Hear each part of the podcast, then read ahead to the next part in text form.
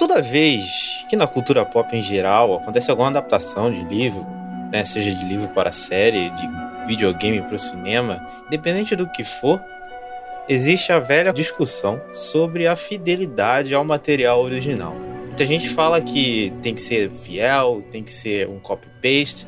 Outras pessoas nem não ligam nem, nem tanto, outras pessoas falam que nada importa, só o nome. E aí, o que, que vocês acham dessa tal fidelidade? Ela precisa mesmo, realmente, precisa ser fiel ao material original? Sim e não. Sim, porque tem conteúdos que são muito bons, então dá para fazer uma adaptação até quase 100%.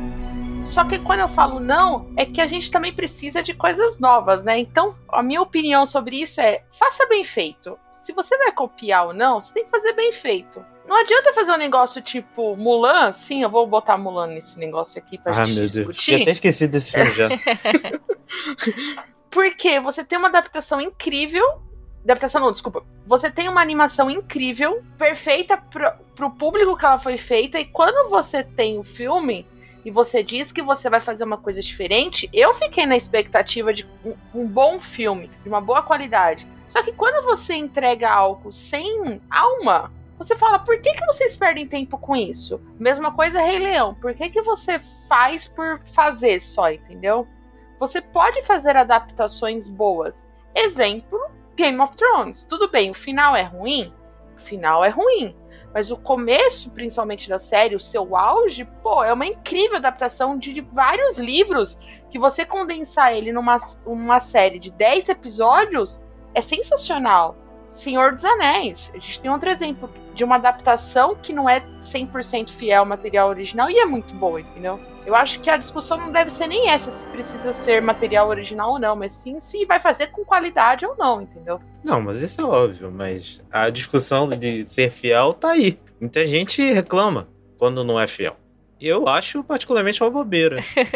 ah, muita gente fala que quem o próprio Batman vs Superman, né? Falam que muita gente que não é fã, que não leu e tal, ah, não gostou porque não leu, porque não é fã, então não tem. O próprio Warcraft também, que é um filme que os fãs do jogo amam e a galera que não jogou não gosta. Então eu acho que isso é um trabalho falho porque a pessoa tem que saber. O próprio lance, o, os Harry Potter mesmo eu amo, porque eles souberam de fato adaptar, tirar tudo, toda a gordura da parada, tudo que não tem a ver com o Harry diretamente do protagonista, eles tiram e dão espaço para aquele personagem que faz sentido numa, é, numa mídia que é diferente da outra, entendeu? Eu acho que isso é um pouco diferente, uhum. tipo, uma série que tem, sei lá, 10 ou 3 episódios, que aí você consegue fazer, tipo, episódio até de uma hora, é muito mais tempo para você adaptar e conseguir colocar núcleos que entre aspas, para um filme não importam, entendeu? Então, o próprio Game of Thrones mesmo é um exemplo, mas eu acho que não é tão, não tão bom assim, porque depois que eles tiveram, perderam né, a base dos livros, ficou uma merda. Então, assim, eu não, eu não sei se, se, é muito mérito deles. Então, enfim. Sim. Não foi depois. Já, ainda tinha a base quando ficou uma merda. Né? Enfim. Sim, é verdade. Eu acho que a acho que não tem que ser 100% fiel ao material original, especialmente porque a gente está falando de uma mídia diferente. Então, até vários casos de livros, a gente teve uma série recente da Netflix que é Bridgerton, que os livros são muito diferentes, eles trouxeram ali algo mais interessante, porque o formato de TV pede isso, né? Então, quando a gente está lendo um Sim. livro ou jogando um game, às vezes a narrativa funciona para aquela mídia, mas na hora de você levar para uma série ou para um filme, tem que mudar. E, sinceramente, uhum. eu, go eu até gosto quando muda, porque eu fico com duas coisas para consumir de material ali. Sabe? Eu acho que existem coisas que você tem que manter coisas que fazem parte do cerne e da personalidade dos personagens. Então, se nós temos uma informação que é extremamente importante para o decorrer de uma série, Game of Thrones, é extremamente importante a questão do Trono de Ferro.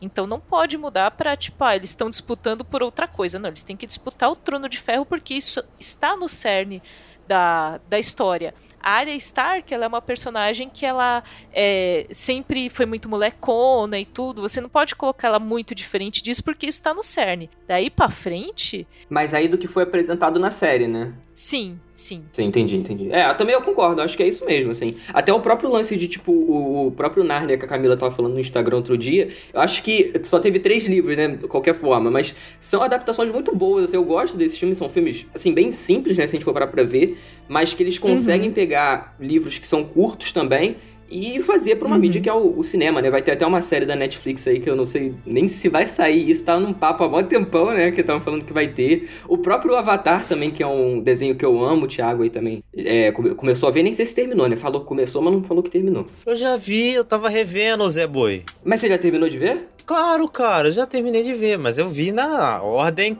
a ordem Ah, completamente aleatória da televisão. Eu não vi em ordem cronológica. entendeu? Agora eu tava vendo em ordem cronológica, mas eu vi quando passava na TV, pô. Ah, Pelo sim, de não, Deus. então. Aí é um pouco complicado, porque, por exemplo, tem o próprio, os desenhos, né? O, o Speed Racer também é um filme que eu e o Thiago, a gente, eu revi, o Thiago viu pela primeira vez. É um filme que ele entende o material original e faz aquela é, pirotecnia, aquele filme completamente maluco, que é maravilhoso, entendeu? O, o, o Avatar, por exemplo, que teve o filme do Shyamalan, ficou uma merda, porque, enfim, ele não soube aproveitar o material. Mas eu acho que o coisa de ser fiel ou não independe, sabe? Eu acho que o- se você fazer uma parada bem feita, por exemplo, o próprio Desventuras em Série, que eu já gostava muito, é uma série que ela começa muito bem, ela consegue ter algumas diferenças ali, mas ela vai muito pro caminho do livro, e isso acaba tirando, depois que eu li os livros, eu falei, pô, a série não sobrevive, a direção, tipo, tem uma coisa teatral que é bacana e tal, mas tirando isso, tipo, é muito parecido, sabe? Então eu acabo, ah, isso aqui foi no livro, isso aqui foi na série, então eu acho que quando ela vai pra um caminho mais alternativo, e muitas das vezes e fica bom, é, você tem duas obras diferentes, mas que são únicas da, da, da forma que a gente assiste ou, ou lê, ou Uhum. enfim. Acho que isso é o mais importante, é você tem que saber um, um bom diretor também, né? Porque aí quando é um diretor merda, É. pode ser a adaptação mais bem feita que for, a copia e cola, tipo o Zack Snyder Eu ia com falar disso. Não adianta nada você ter um, um copia e cola da parada, você é um diretor merda, entendeu? Então, enfim. O Cid tá roubando minha fala porque eu ia começar a falar de Watchmen agora, que é um grande exemplo de adaptação falha pra mim. Ah, Porque é, eu o também. Zack Snyder faz um copy-paste completamente do quadrinho, só que ele peca em não entender o cerne do quadrinho e focar nas questões erradas. Por isso que eu acho um filme horrível, assim. Que é um filme que, que apesar de ser igual a HQ, ele passa a ideia completamente oposta à da HQ. Mas enfim, eu acho que, tipo, uma boa adaptação, ela tem que ser igual a Tam falou, tem que ser boa primeiro. E ela primeiro tem que pensar na sua mídia. Se for uma série, tem que pensar em ser uma Isso. série. Se for cinema, tem que pensar em Isso. ser filme antes de ser adaptação. Então, A, a adaptação é só a base, entendeu? Você pode abrir leque para mudar algumas coisas, mas como a Camila disse também, tem que pegar o, o núcleo da parada, a alma da parada tem que estar lá dentro. Se tem a alma do negócio lá dentro, para mim já, já é o suficiente. Exato. E até falando sobre o Watchmen, eu acho que as, as adaptações são uma oportunidade também para você revisitar algumas obras e até mastigar ali alguns conceitos que às vezes estão ali que para você entender, interpretar sozinho e trazer um novo olhar para isso, interpretar de outra forma, às vezes colocar de forma mais clara para o público. A nova temporada de Watchmen fez muito isso, inclusive tivemos vários fãs falando nossa, como assim o Rorschach não é aquele cara legal que eu achava que ele era? Pois é, ele Meu não Deus. é. Mas assim, dependendo de como tá uma camada de ironia, talvez as pessoas não vão entender. E a adaptação é essa oportunidade de vamos sentar aqui em cima desse material e vamos falar sobre isso? Que tal? Perfeito. Total. Então vamos pra série? Bora. Bora!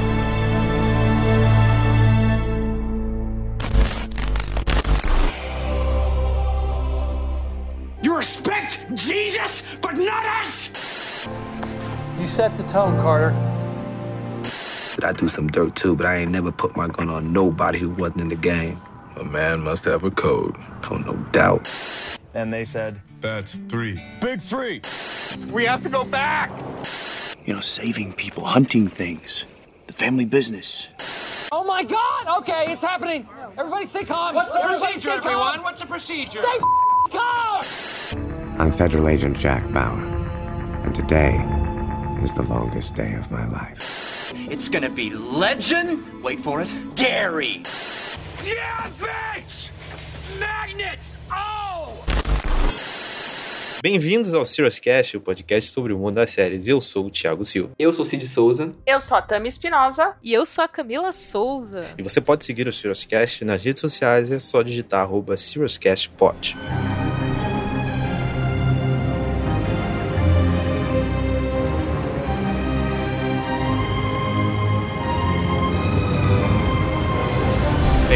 Dark Material, segunda temporada. A gente falou sobre essa série aí lá na nossa segunda temporada, só que sobre a primeira temporada. Ele é o segundo episódio da nossa segunda temporada. Vai estar o link aqui na descrição. Ele tem uns 10 minutos aí sem spoilers. Então você que só assistiu a primeira temporada ou não assistiu a série e quer saber do que se trata a série, volta lá, ouve, vê a série e depois volta aqui para ouvir a segunda temporada. Porque ela realmente ficou muito boa. Mas enfim, ficha técnica da série, né? O showrunner é o Jack Thorne. Ele escreve os roteiros de todos os episódios. Ele que é o respons principal responsável pela adaptação da série que é uma série de livros. Né? A emissora é a BBC, é, em parceria com a HBO. Mundialmente ela é distribuída pela HBO, mas ela passa lá na BBC, lá no, no, na Inglaterra. Uma semana antes, né? É, uma semana antes e tal. Eles, eles têm esse esquema, né? A sinopse da segunda temporada, né? É, universos, seres extraordinários, perigosos, segredos são revelados na segunda temporada, né? Aí acontece tudo depois que aquele final muito louco lá, que o Agel abre o portal, né, para outros mundos e a gente agora nessa segunda temporada a gente descobre esse mundo, um mundo intermediário, né, entre o mundo, o mundo nosso sem demons, né, sem nenhuma, nenhum tipo de magia e o mundo lá da larva. Então, a gente vai dividir, né, esse programa aqui em quatro blocos. A gente vai falar sobre os episódios e no último bloco a gente vai falar sobre o último episódio, sobre o final, o que, que a gente espera para a temporada e vai dar as notas. Mas, começando pelo começo, vamos falar dos primeiros dois episódios, que eles se caracterizam pelo encontro entre a Lara e o Will e o começo da, dessa amizade, né? A, a, descoberta dos dois ali. Os dois estão em mundos completamente diferentes deles e eles ficam ali tentando descobrir o que, que está acontecendo. E eu acho que ali a série trabalha muito bem o começo da, da amizade e da união dos dois, assim. Eu acho que a série soube fazer muito bem isso. O que, que vocês acham aí dessa união sinistra? Eu acho que foi colocado de uma forma muito bonita essa aproximação entre eles. É, é, curioso porque os dois eles são muito jovens, mas eles são personagens que passaram por muitos traumas, né? A gente tem o Will já na primeira temporada, sendo que nos livros ele só aparece apareceria agora, né? Na segunda temporada. Eu não sabia disso. E nos livros, o primeiro é só a história da Lyra. Quando a gente começa a ler a faca sutil, a gente é apresentado ao Will. E aí eles têm esse encontro durante o segundo livro. Mas no primeiro livro é só o mundo da Lyra, sabe? A gente não, não tem essa parte. E o interessante é que a gente já chega aqui conhecendo o Will, né? Então a gente já foi apresentado, a gente já sabe da história de família dele, a gente já sabe da personalidade dele. E é muito isso que eu ia falar que, como a gente já conhece o Will e já conhece a Lyra muito bem, a gente percebe que eles são dois jovens muito traumatizados, né? Eles. O Will tem os traumas dele, a Lyra passou por muita coisa também. Mas eu queria dizer que eu acho muito bonitos os momentos em que o Will ele conversa com o Pantalaimon. Ele conversa ah, com. Porque ele está conversando, assim. Embora isso não tenha sido muito aprofundado nessa série da HBO, ele está conversando diretamente com a alma dela. E é muito legal. É muito legal que ele se dá bem com a alma dela antes de se dar bem com ela. Então era praticamente o encontro perfeito que teve é, entre eles. É muito né? maneiro isso aí. Peraí, só uma pergunta. Os demons então se, significam. Isso para mim, como assim? Eu assisti a série há uma semana para gravar esse episódio. E eles não explicam eu... direito na série. Eles, eles não, Fica bem jogado. explicam muito bem. Fica bem jogado. então é, é como se fosse a alma? Eu é. não sabia é disso. A sua que alma. Legal. É. Os seus demons, eles são é, representações físicas ali da sua alma fora do seu corpo. Então, o Pantalaimon é a Lyra e a Lyra é o Pantalaimon. Quando eles conversam e discutem, é basicamente como se você tivesse uma discussão interna com você mesmo, de tipo, eu faço de tal jeito, ele fala, olha, mas se você fizer desse jeito, é como se você tivesse com tudo aquilo ali na sua cabeça, sabe? E, e aí tem toda a questão de os demons, eles vão se mudando de forma enquanto você não tem a sua personalidade estabelecida. E ali pela adolescência, quando você meio que estabelece quem você vai ser, o seu demon fixa a forma dele em algum animal que tem a ver com a sua personalidade. Então você que vê a personalidade incrível. das pessoas pelos demons delas também. Sim. Então uma pessoa que tem um demon que é uma ave, é uma pessoa que é muito livre, sabe? Que gosta de ficar ao ar livre, que não gosta de ficar no lugar fechado. Tem todos esses pequenos detalhes aí, então leiam os livros, recomendo bastante.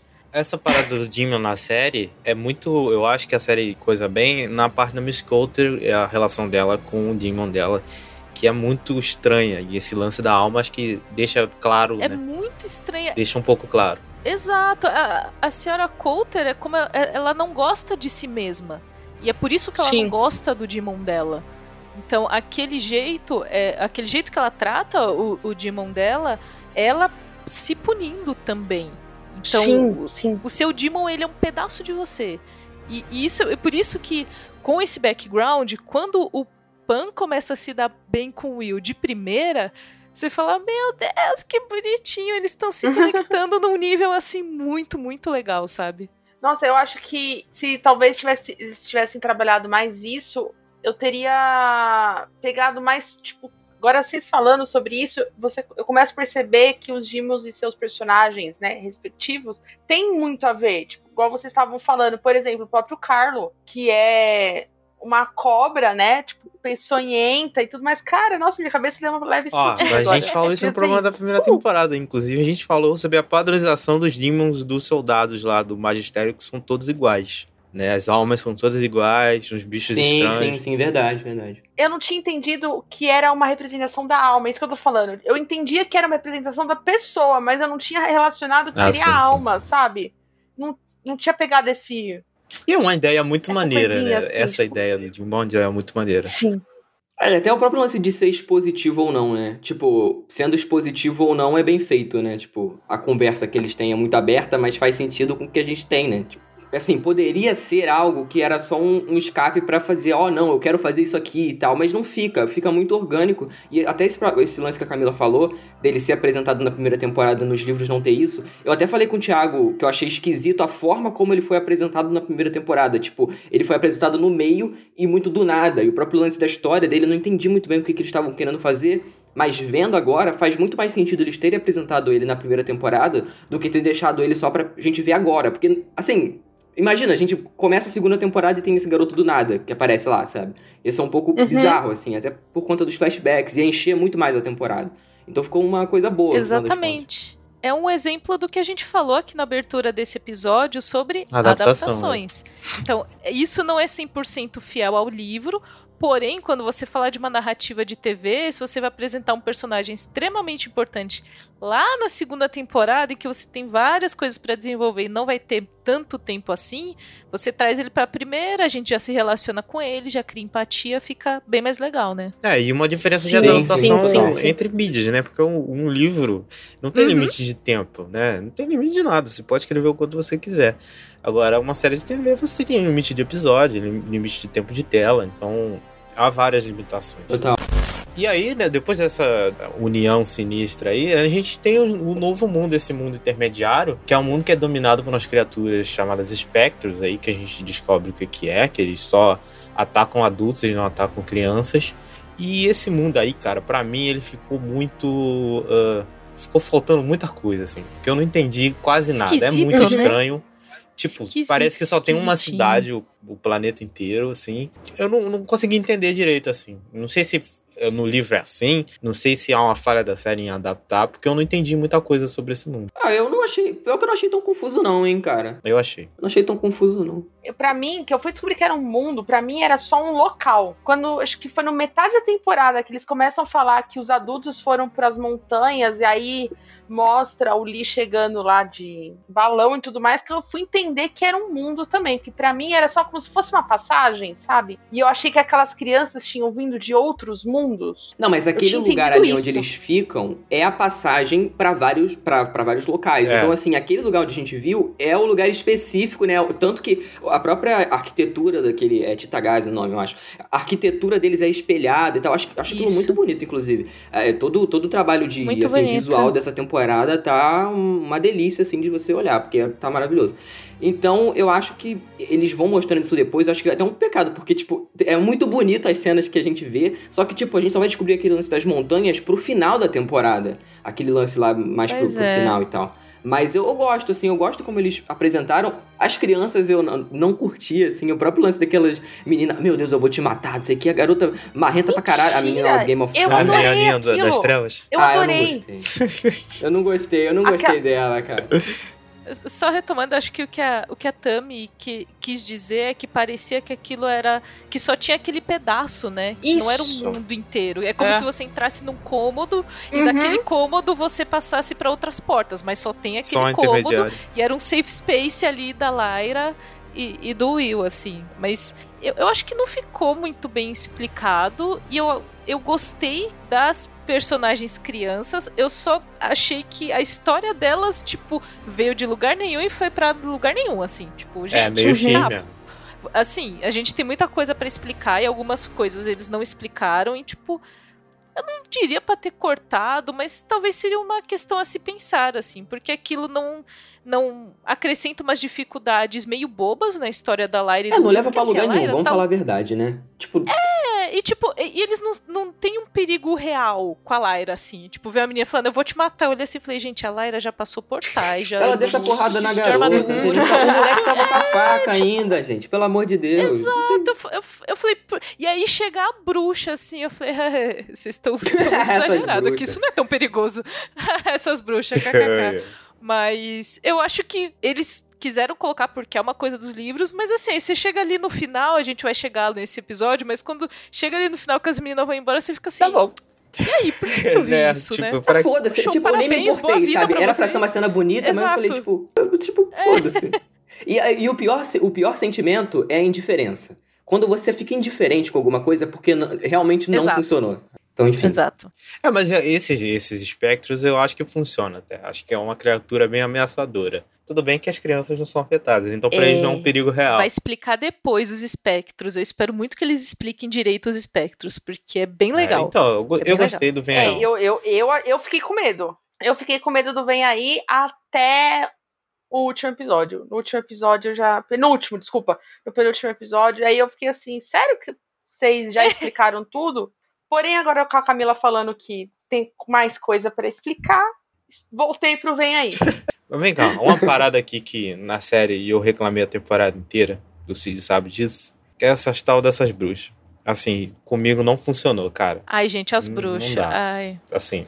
É porque eles não explicaram direito. Cara, Nada. eu acho que além da história das bruxas ser muito estranha, as atrizes não são boas. Mas deixa eu fazer uma pergunta antes aqui, hum. Thiago. As bruxas para vocês, para mim na legenda tava feiticeira, é isso feiticeira, mesmo? Feiticeira, bruxa. É, no é livro, porque a legenda da HBO é horrível. No, livro são bruxas mesmo. Na minha legenda do Now, da HBO que tá assistindo, eu vi algumas pessoas reclamando disso. Falando de bruxa, e eu tô assim, mano, que bruxa que vocês estão falando que não aparece? Pô, mas vamos falar, são sinônimos, né? É... Quase a mesma coisa. Não, mas é que eu achei que era uma bruxa à parte, entendeu? Mas assim, tipo, eu acho que o problema, inclusive o Thiago, quando ele me, eu não tinha me tocado até ele me falar. Quando ele me falou, abri, deu uma chavinha, eu falei, tá, eu tô achando alguma coisa muito merda nessa temporada. Quando o Thiago me falou, eu falei, é isso, cara. Porque é, é muito bruxa. ruim. É, tipo, não só não faz sentido com a estética da, da série inteira, né? É muito deslocado. É muito. As atrizes, eu não sei se é culpa das atrizes ou da direção, que é muito ruim. Tipo, com elas, né, no caso, parece que é, sei lá, cara, parece que é muito Sim. desconexo dentro do próprio episódio. Sabe? Não parece que é o mesmo diretor. Exatamente. Parece que é um clipe de Evanescence em vários momentos. Então, tipo. o Cid me falou isso no WhatsApp. Eu diria eu mais, eu iria mais longe. Eu diria que é um clipe do Nightwish. Putz. Eu vou mais longe do que você. Nossa, é tipo. Sim. É mais melódico ainda. E assim, o, o rolê das bruxas é que assim. Elas não têm uma personagem as personagens não estão desenvolvidas. Então, assim, quem é a Serafina, eu lá sei. Não Ninguém sei sabe do, dela. por que, que ela tá ajudando a Lyra, do que, que ela gosta. Ela só tem um nome maneiro, né? Só isso também. o nome dela é legal. Aí você. E aí você vai trazendo. Você vai incluindo personagens que são um bom artifício de roteiro, porque elas são poderosas, então quando precisa elas resolvem algumas coisas, mas também uhum. tem, eu acho que tem problemas nisso, porque às vezes elas são fodonas e às vezes elas não é fazem muito, porra nenhuma. É muito dosado. fortes ou vocês não são? Qual é? Ou você é ou você não é. Não, mas falaram que nos livros elas não são tão badass, né? Assim, quanto no. Elas no, não são tão fortes assim. Elas têm uma relação mais com a natureza e elas sabem tirar a força da natureza e se relacionam muito com isso, mas não é assim de tipo elas têm aquela velocidade para matar todo mundo ao mesmo tempo ali. E é esquisito, porque às vezes elas resolvem coisas muito rápido. É que geram boas cenas. Gera né? boas cenas. Então, visualmente é legal. E eu espero muito que eles não tenham tomado essa decisão só pela questão visual, porque eles, enfim, ferraram umas coisas por questão visual só. Espero que não tenha sido por isso. Mas assim, não tem personagem, né? Elas não têm uma personalidade, não. né, para você lembrar ou para você se relacionar Às vezes elas Zero. são meio burras, tipo a bruxa que ficou Zero. dormindo quando ela era, tinha que proteger ela, era a bruxa dormiu. Eu falei, olha só, Ah, mano, é muito você, você Que vai pariu, tirar um cara. cochilo? Você está brincando comigo. Elas tinham uma única. Elas tinham um, um único objetivo. job. É, era um único objetivo. Na verdade, eram dois, na verdade. Né? Vamos lá. Proteger a Lyra e o Will, um objetivo, e a Serafina proteger o Lee. Eles conseguiram cagar nos dois únicos objetivos da série. Então, Não! Porra, Serafina chega atrasadíssima. Serafina chega assim e fala: Poxa, moça, mas agora que você chegou, agora já não adianta mais. exato. Você não voa rápido pra caralho? que você não chegou aqui mais rápido? O que aconteceu?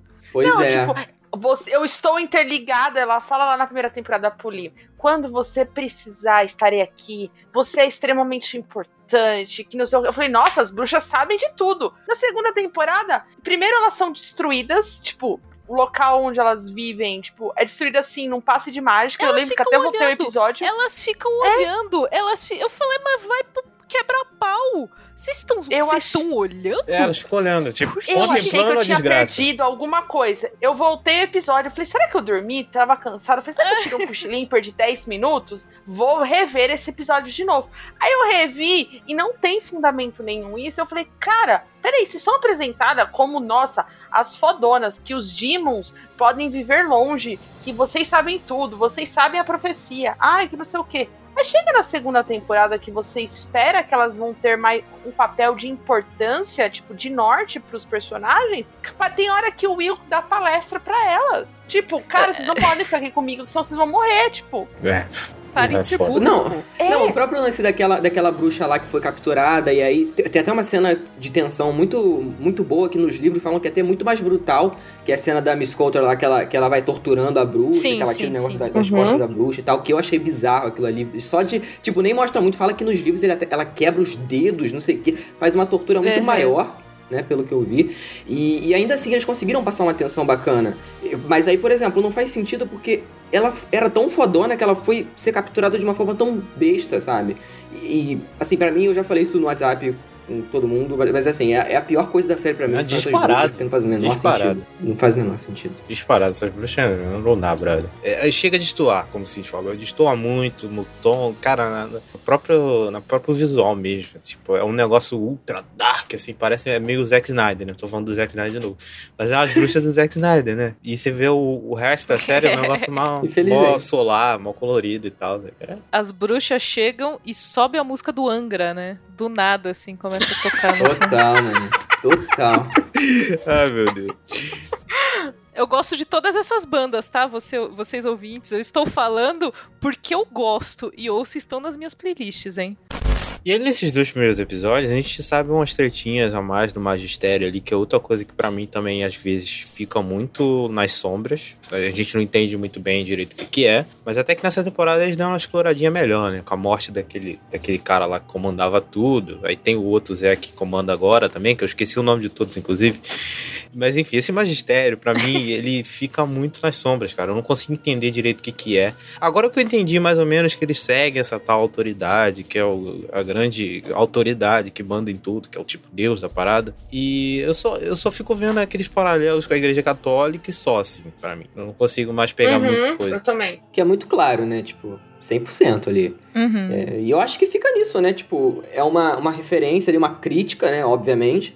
Mas que não sai muito disso, né? Não, não explora muito mais do que isso. Isso é meio merda. Ah, então, eles até trouxeram, é, como vocês falaram, trouxeram mais até uma parte política ali, né?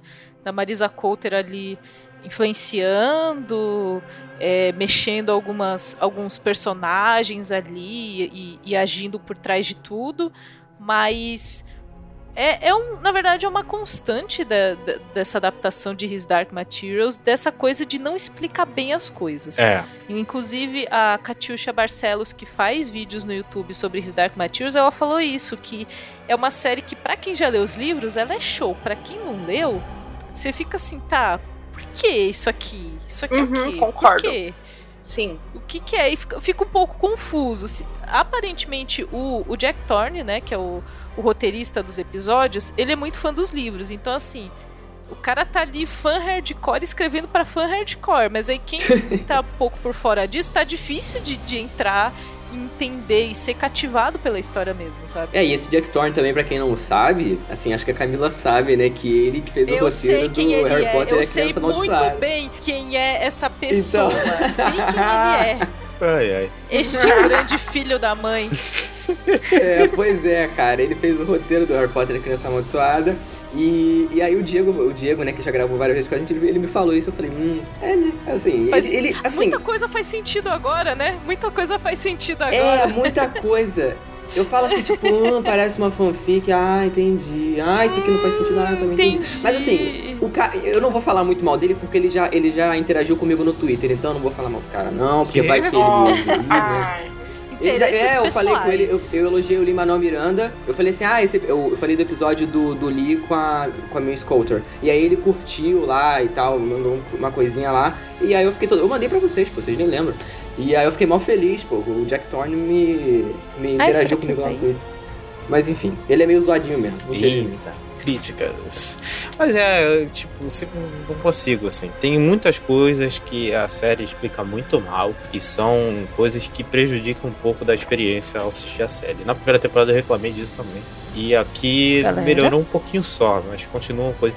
Aquele plot, por exemplo, da primeira temporada, voltando aqui pra criticar um pouquinho. É, o próprio plot lá dos Gypsies lá, tipo, é um povo que é apresentado, tipo, vai, aí passa e pronto. A gente sabe mais nada. É só, ah, essa galera aqui, ah, beleza, Ah, mas tá eles bom. foram importantes pra uma coisa, Tipo, né? eles foram importantes Tipo, para uma coisa, foi- mas tipo, quem é essa galera? Entendeu? Quem é esse pessoal? A gente não sabe. A gente não sabe direito. A série não explica direito que- que- quem é, entendeu?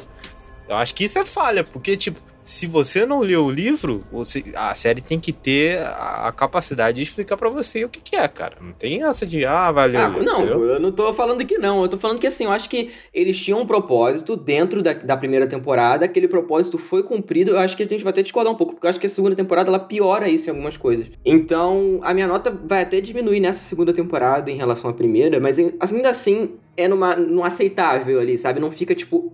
Incompreensível, eu acho que isso não fica. Tipo, você não entendeu nada do núcleo. Eu acho meio difícil, assim, só se você tava mexendo no celular. Mas, tipo, algumas coisas você fica tipo, ah, isso aqui, isso aqui e tal. Não, não, nada é sacanagem. Ah, tá. Não, é exatamente, exatamente. Eu acho que isso, pelo menos, eles não, eles não, não fazem de ruim, assim. Então, ainda vai ali no aceitável, entendeu? Isso, E pra assim, mim, isso é assim muito parece claro. muito que eu tô pedindo, sei lá, um final explicado do. Não, não é isso. É o mínimo, assim. Tipo, é isso, isso aqui. É apresentação de mundo, tá, sabe? Sim. Exato, é uma história muito complexa, né? É, A história de His Dark Materials, ela não é, ela é, por exemplo, ela é muito mais complexa do que Nárnia. Então, se você, Totalmente. você Uh. muito mais complexa do que Nárnia. Então, assim, tem umas coisas que você talvez não queira explicar, mas você mostra um pouco mais, assim. Você tem que. Eu acho que o que, fal... o que falta por enquanto nessa série é estabelecer algumas coisas ali. Por exemplo, a, a Tami ter chegado até aqui sem entender essa parte dos demons e muita gente não entende. Porque Uhum. Tipo, então acho que não é nem você ser expositivo, mas se a história é complexa, você tem que tratar com a complexidade que, que exige, né? Também. Total. Até A porque a gente sabe que, que fã passa- não paga bilheteria, né? Tipo, se fosse um filme, igual a Bússola de Ouro lá que flopou, né? na- nos anos 2000 lá. Cara, e, a- e além disso, é um, é um rolê um pouco até. Eu, eu vou usar essa palavra porque eu não tô lembrando de uma melhor, é meio elitista, né? Tipo, Total. ah, é só pra quem lê o isso. livro. E tipo, não, tem, um, tem uma gama de fãs aqui que podem se tornar grandes fãs e depois ir revisitar o livro, mas isso só vai acontecer se você criar uma série legal. É. Né? Pois eu é. ia falar isso, porque parece que a série, ela é que nem o Cid falado na abertura mesmo de World of Warcraft. Tipo, eu jogo. Então, quando eu fui assistir o filme, apesar de não jogar tanto, eu reconheço muitas coisas. E eu vejo que quem não gosta do filme, por não jogar, eu compreendo. E His Dark Materials acontece muito isso. Eu conheço muita gente que começou a assistir, que parou, porque falou que não tava entendendo, tipo. Não muita coisa, mas assim, ah, eu não consigo me ligar tanto a personagens, Exa- principalmente assim, a primeira temporada. Você sente que a série não é pra você. Você se É. sente tipo que tá todo mundo é, brincando ali num negócio e ninguém te chamou pra brincadeira. Você tá de fora olhando ali, mas você não faz parte. Aham. Então você não fica com vontade de continuar, né? É, complicado.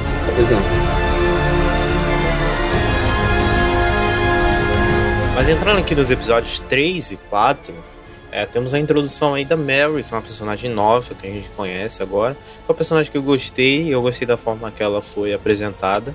Eu nem sabia da existência dela, porque enfim, eu não li o livro. E ela é apresentada ali no terceiro episódio como essa cientista do nosso mundo, do nosso universo, que encontra com a Lyra e a Lyra explica para ela e a gente descobre aí que o tal do pó é a matéria escura, enfim, coisas científicas. É, o que, que vocês acharam da Mel? Gente, que delícia É, ver eu Mary. Malone em, ce- em cena e ver uma mulher real, gente. Porque eu só vejo a Marisa Isso. Coulter toda engessadinha. e você fala, ai, Uhum. gente, mas que coisa, que bom ver uma mulher moderna, mais aberta para as coisas. E a Mary Malone é muito assim, ela é muito. Ela é, ela é quase um contraponto à senhora Coulter, de muitas formas, assim. Ela. Ela não entende muito bem aquela missão que ela recebe ali, mas ela abraça aquilo, ela abraça a Lyra também muito imediatamente e, e cria uma relação muito legal com ela. Então, é uma personagem extremamente importante pro futuro. Eu espero que eles não errem com ela, igual eles estão errando com as bruxas, porque, Pelo por favor, de não, Deus. não façam isso, ela é importante. Mas eu acho, eu gostei muito dessa primeira introdução. Eu gostei muito da atriz. Acho que ela conseguiu trazer esse carisma e esse olhar de curiosidade que combina muito com a personagem. É, eu achei também, eu achei ela muito boa e eu achei que ela passou exatamente isso aí, carisma e curiosidade. E ela, assim, pelo menos nessa parte, eu achei ela muito parecida com a Lyra, por isso que eu vi essa identificação com as duas, assim.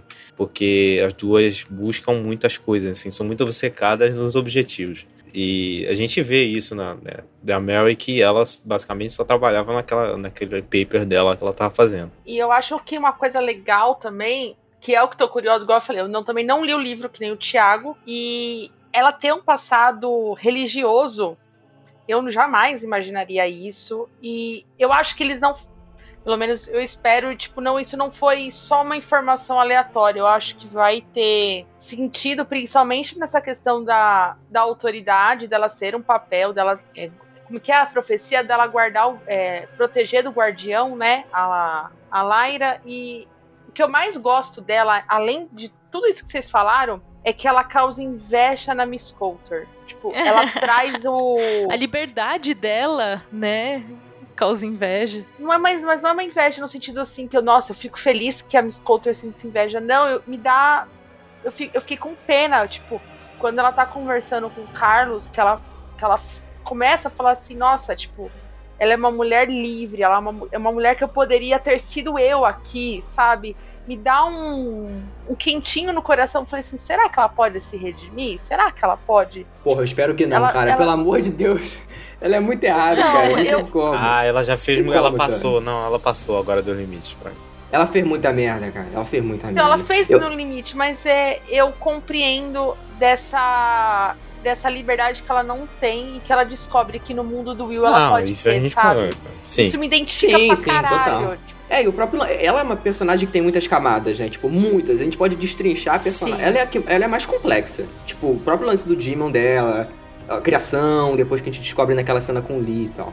E a Mary, quando ela vem com essa doçura, né? Tipo, nossa, toda vez que ela tá em cena, é. Sei lá, é- me dava um quente. Também dava esse quentinho no coração. Tipo, ela descobrindo tudo e ela não depender de ninguém. E eu acho que ela representa muito quem tá assistindo a série junto, sabe? De não entender o que tá Uhum. acontecendo, tá embarcando e você vai descobrindo junto, tipo. Eu gosto muito da personagem, tipo, junto com o Lee, virou os meus dois personagens, assim, favoritos, tirando o Yo e a Lyra, sabe? E o Pen. E aí, nesses episódios aí, a gente tem a Lara dando mole também, né? Perdendo a litiômetro. que Foi a parte que eu fiquei puto. Que eu falei, menina, você é muito burra, pelo amor de Deus, cara. Não, não, não, não, não. Esse, essa 13 parte eu entendo. anos. Não, cara, não, não, mas não, que não, não, é burrice, isso, cara. não é isso, não, Tami. Eu acho que isso não é desculpa. Eu acho que tudo que ela passou, desde encontrar aquele cara lá, quando ela tava, né, fugindo do cara, ela já tava nervosa. E, e aí, isso que a Camila falou com a gente mais cedo, o Demon é a alma da pessoa no animal. E o, o, o Pantalaimon, ele tava do lado de fora do carro e ele tava, tipo, fazendo o maior esforço pra seguir ela. Imagina o sufoco que você tá com- no carro com um cara desconhecido, com um cara que ele tá com uma cara, tipo, de poucos amigos. E aí ela vai, para no carro do- dele, ele fala pra ela entrar. Ela não tem opção, Já- ela entra. já tá Só que o Demon aí. fica pra Já fora. entrou um carro por quê? Mas aí, cara, ela não tinha opção, cara. Ela não tinha opção. Bom, Ela ter perdido o litiômetro, eu entendo ela ter perdido, porque eu ouvi isso no Nerdcast RPG, que assim, se ela não perde o negócio, não ia Eu ter não tô roteiro. reclamando que isso aconteceu, mas enfim. Eu sabia que uma hora ela ia perder. Como ela perdeu, e o- as consequências que levam isso, eu gosto na série. Eu vi que muita gente criticou isso, e o cara, eu entendo que ela precisava passar por uma perda, entender que o alitiômetro é importante, porque ela tá frustrada com a morte do Roger na primeira temporada. E ela, ela precisa culpar alguém. Quem ela tá mais perto pra culpar disso? O Will? Não, o Will não tava lá. Quem tava lá era o alitiômetro, então ela meio que. Eu acho que é a representação da raiva dela, ela ter perdido, tipo, de não se importar com isso, sabe?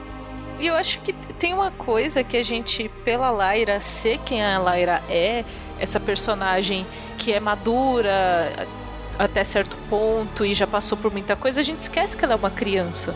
Isso. Né? E, tipo, ela é uma criança. Eu achei meio bobo que eu falei, eu falei, não, ele É. não tirou da mochila dela, né, gente? Não foi fácil assim. Eles poderiam ter, ter feito alguma coisa ali pra, Uhum. pra, tipo, não ela não concordo. perder, porque isso precisaria perder, mas talvez colocar algu- alguma coisa maior ali, tipo, ela perdeu dentro de uma circunstância muito maior.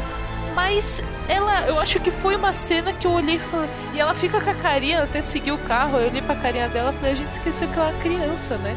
Porque ela é uma criança no fim das contas, né? É assim, parece que eu reclamei do, do fato do dela perder. Não, podia ter acontecido. Eu, eu achei estranho o jeito que ela perdeu. Eu achei estranha a maneira que ela perdeu. Mas, de novo, é uma criança, né? A gente esquece. Eu realmente esqueci que era uma criança. Mas é, aí depois as consequências que levam, e enfim, é, isso tinha que acontecer para que ele vá buscar a faca e tinha que introduzir a faca. Até então ele não sabia o que, que era. Então acho que foi uma boa maneira de apresentar a faca. Tudo bem que, né, esse lance de perder o alitiômetro podia ser melhor desenvolvido.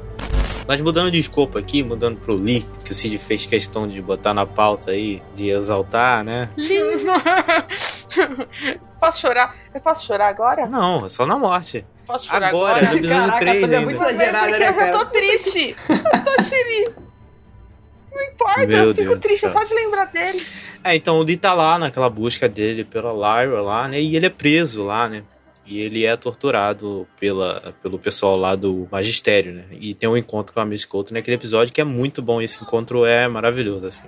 O Cid aí amou aí. Ficou Uhum. dois dias babando ovo. Que é uma coisa que não tem nos livros, né? Isso não tem nos livros, né? Segundo. os- Acho que foi o Cid que tava me falando. E eu achei isso, tipo, uma puta sensacional pra série. Tipo, é, você pega. é, igual o Lee fala pra ela. Nós somos a, a mesma história, mas com dois finais diferentes. Eu escolhi evoluir, tipo, me, livrar disso. E você escolheu viver esse luto seu por tudo que você aconteceu pra vida inteira. E eu acho, eu acho muito bonito. E ela soltando ele no final demonstra esse- essa confusão de sentimentos que ela tem, entendeu? É, porque no final das contas, o que a Miss Coulter quer é, tipo, de uma forma bem deturpada, a segurança da filha. Tipo, uma forma bem deturpada mesmo. Mas, e, e ele vê ela como uma filha também. Só da gente ver tudo que ele passou, tipo, a temporada inteira pra- só pra achar a garota, sabe?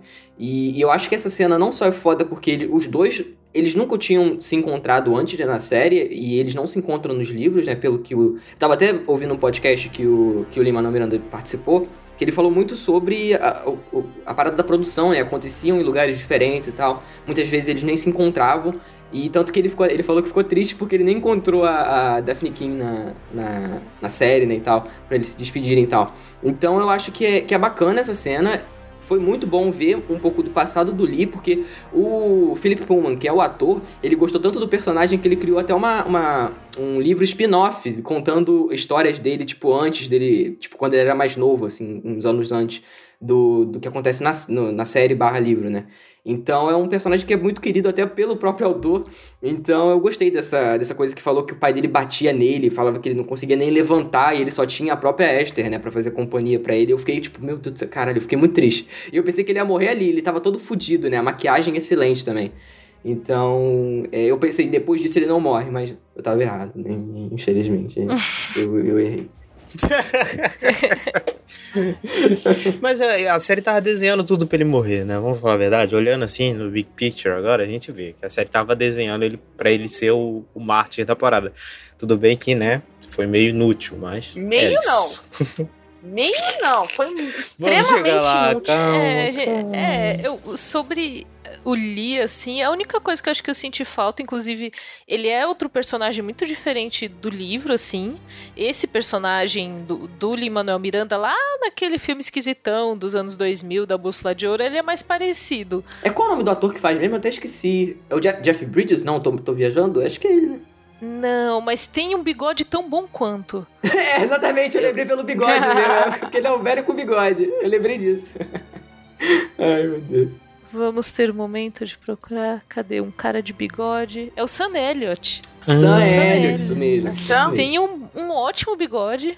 Sim. Parabéns pelo bigode, Sam Elliott.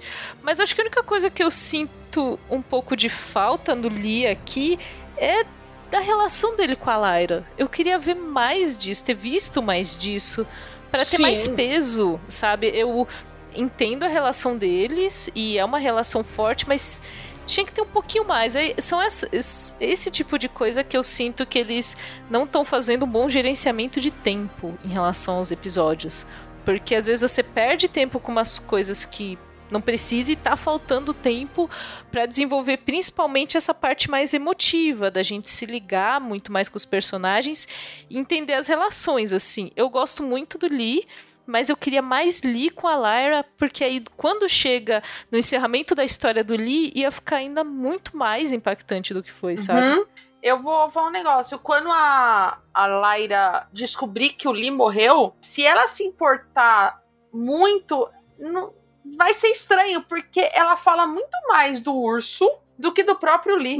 Exato, tiveram vários personagens que ajudaram ela durante a jornada, né? É. E ele parece que o Lee é mais um personagem. É, ele é mais um que Exatamente. ajudou, beleza, beleza. As bruxas me ajudou, o urso me ajudou, o Lee me Ah, as ajudou. bruxas não ajudou E tanto assim, não. As bruxas atrapalhou, inclusive. Eu concordo, Camila. Eu, eu concordo com você. Tipo, puta, bom saber que no, no livro é diferente isso. Porque o amor que, ele, que o Lee sente pela Lyra é, é uma coisa igual ele fala, tipo, é o pai do ano, literalmente. Tipo, olha, eu, eu amo essa menina como se fosse minha filha, se eu tivesse.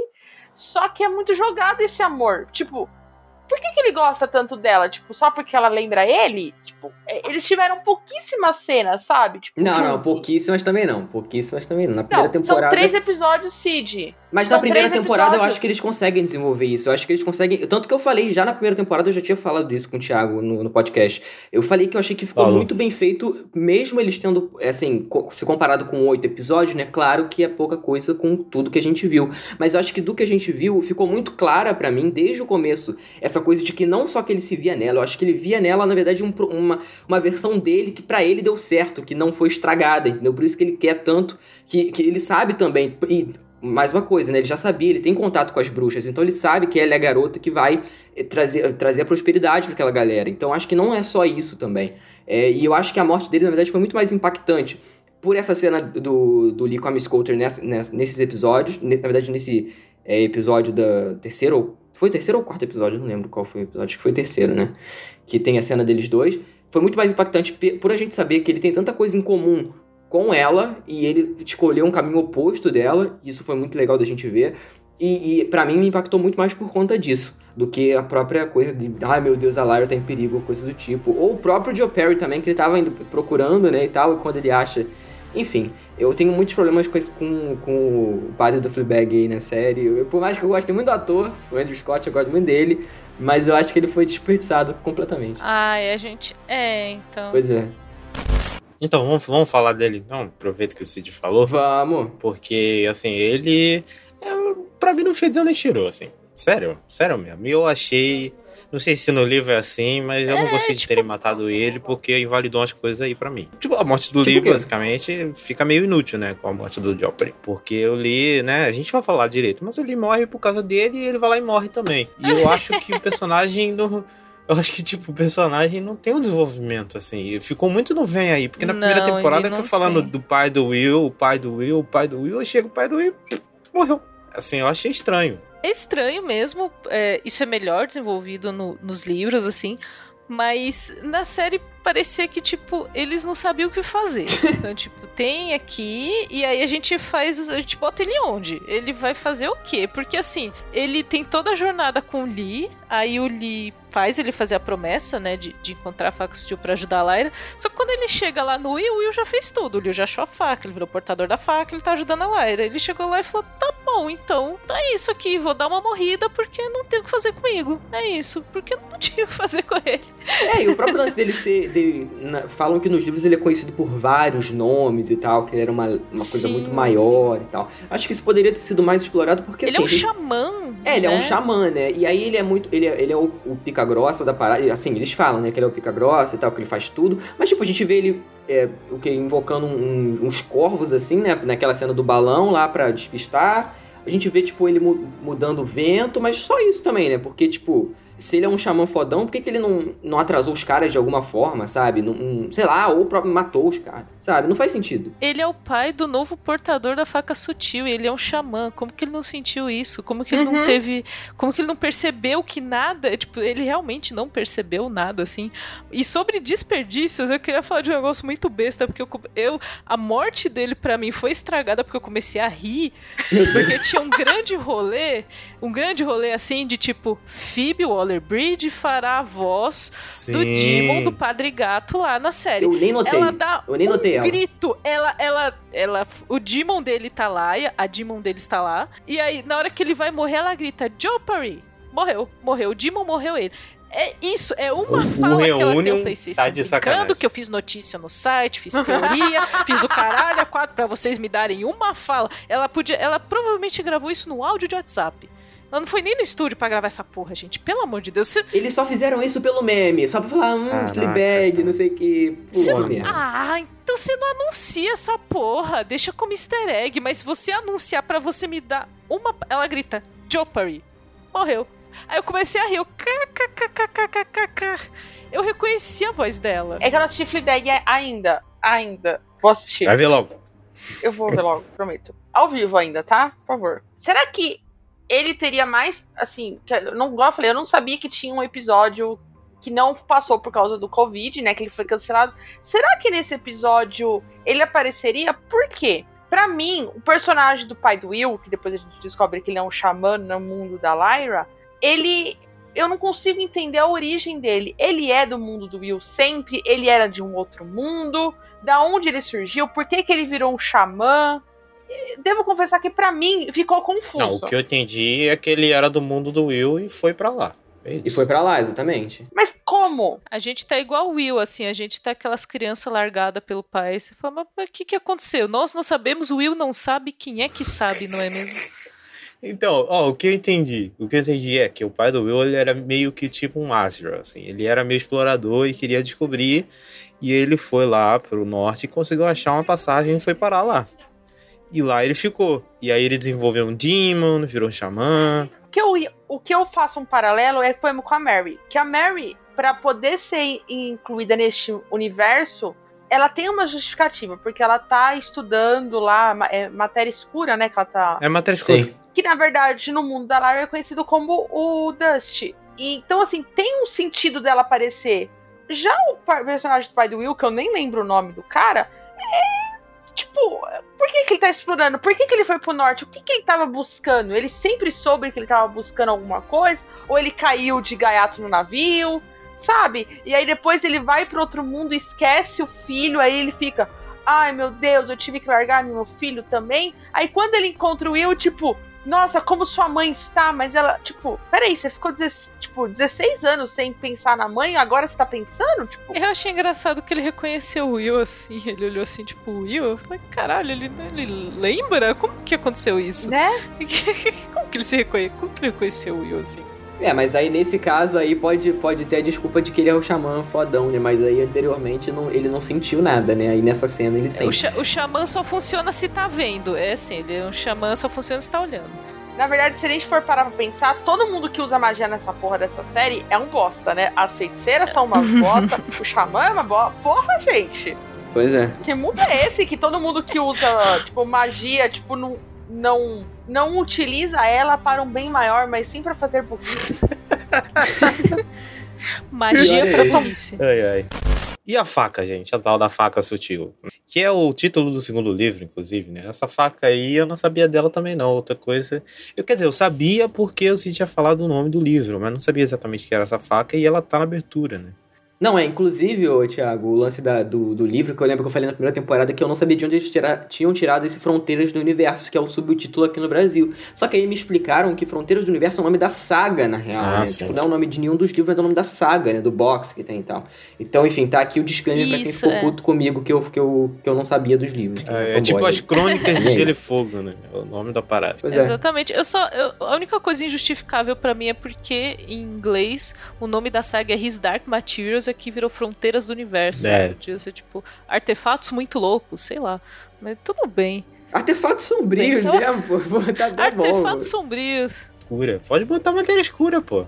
Mas Fronteiras do Universo faz sentido, né? Mas ia ficar genérico, porque tem instrumentos sombrios, ma- é, instrumentos mortais, aí ia Ah, confundir. tem os instrumentos mortais, tem os instrumentos mortais, É, ia ficar, ia ficar Mas faz sentido Fronteiras do Universo. é, Faz...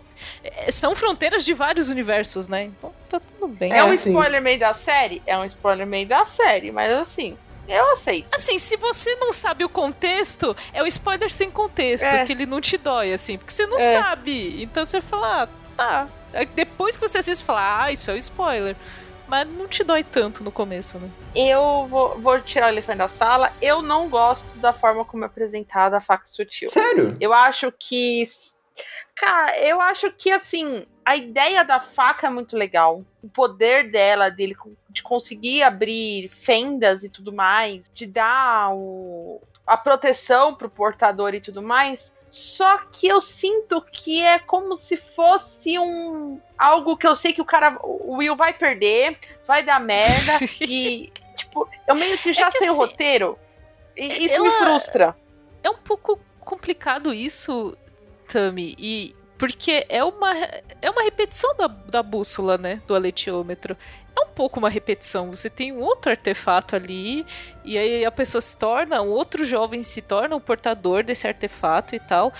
Eu sinto que faltou alguma coisa na apresentação da faca. Eu não sei o que, que foi. Eu não sei se é uma emoção, não sei se foi trilha sonora, assim, mas me faltou algo para eu entender a importância daquilo. Porque o, o aletiômetro, eu entendo a, grandíssima importância dele, tem uma magia e tem um, Uhum. uma aura ao, re- ao redor dele que ele faz coisas sem você entender como e a Lyra se conecta com ele. Isso. Eu não sei se, eu não sei se tem a ver com o Will ficar meio em denial ali de que ele é o portador e enfim ele perdeu os dedos ele tá bolado não não julgo se eu perdesse meus dedos eu ia ficar bolada também Né? Também. mas tem alguma coisa na em ele ser relutante a esse cargo de, de ser o portador da faca que você fica assim, tipo, pô, mas isso é legal, isso não é, eu devo, devo ter medo dessa faca, será que ela é boa, será que ela dá problema? Tipo, É a faca tramontina, ela corta bem né, e tal. ela é uma boa faca? Mas assim, ela, eu teria assim, que amolar esta eu, faca? eu acho que o problema, o meu problema com a apresentação e como ela é mostrada é direção.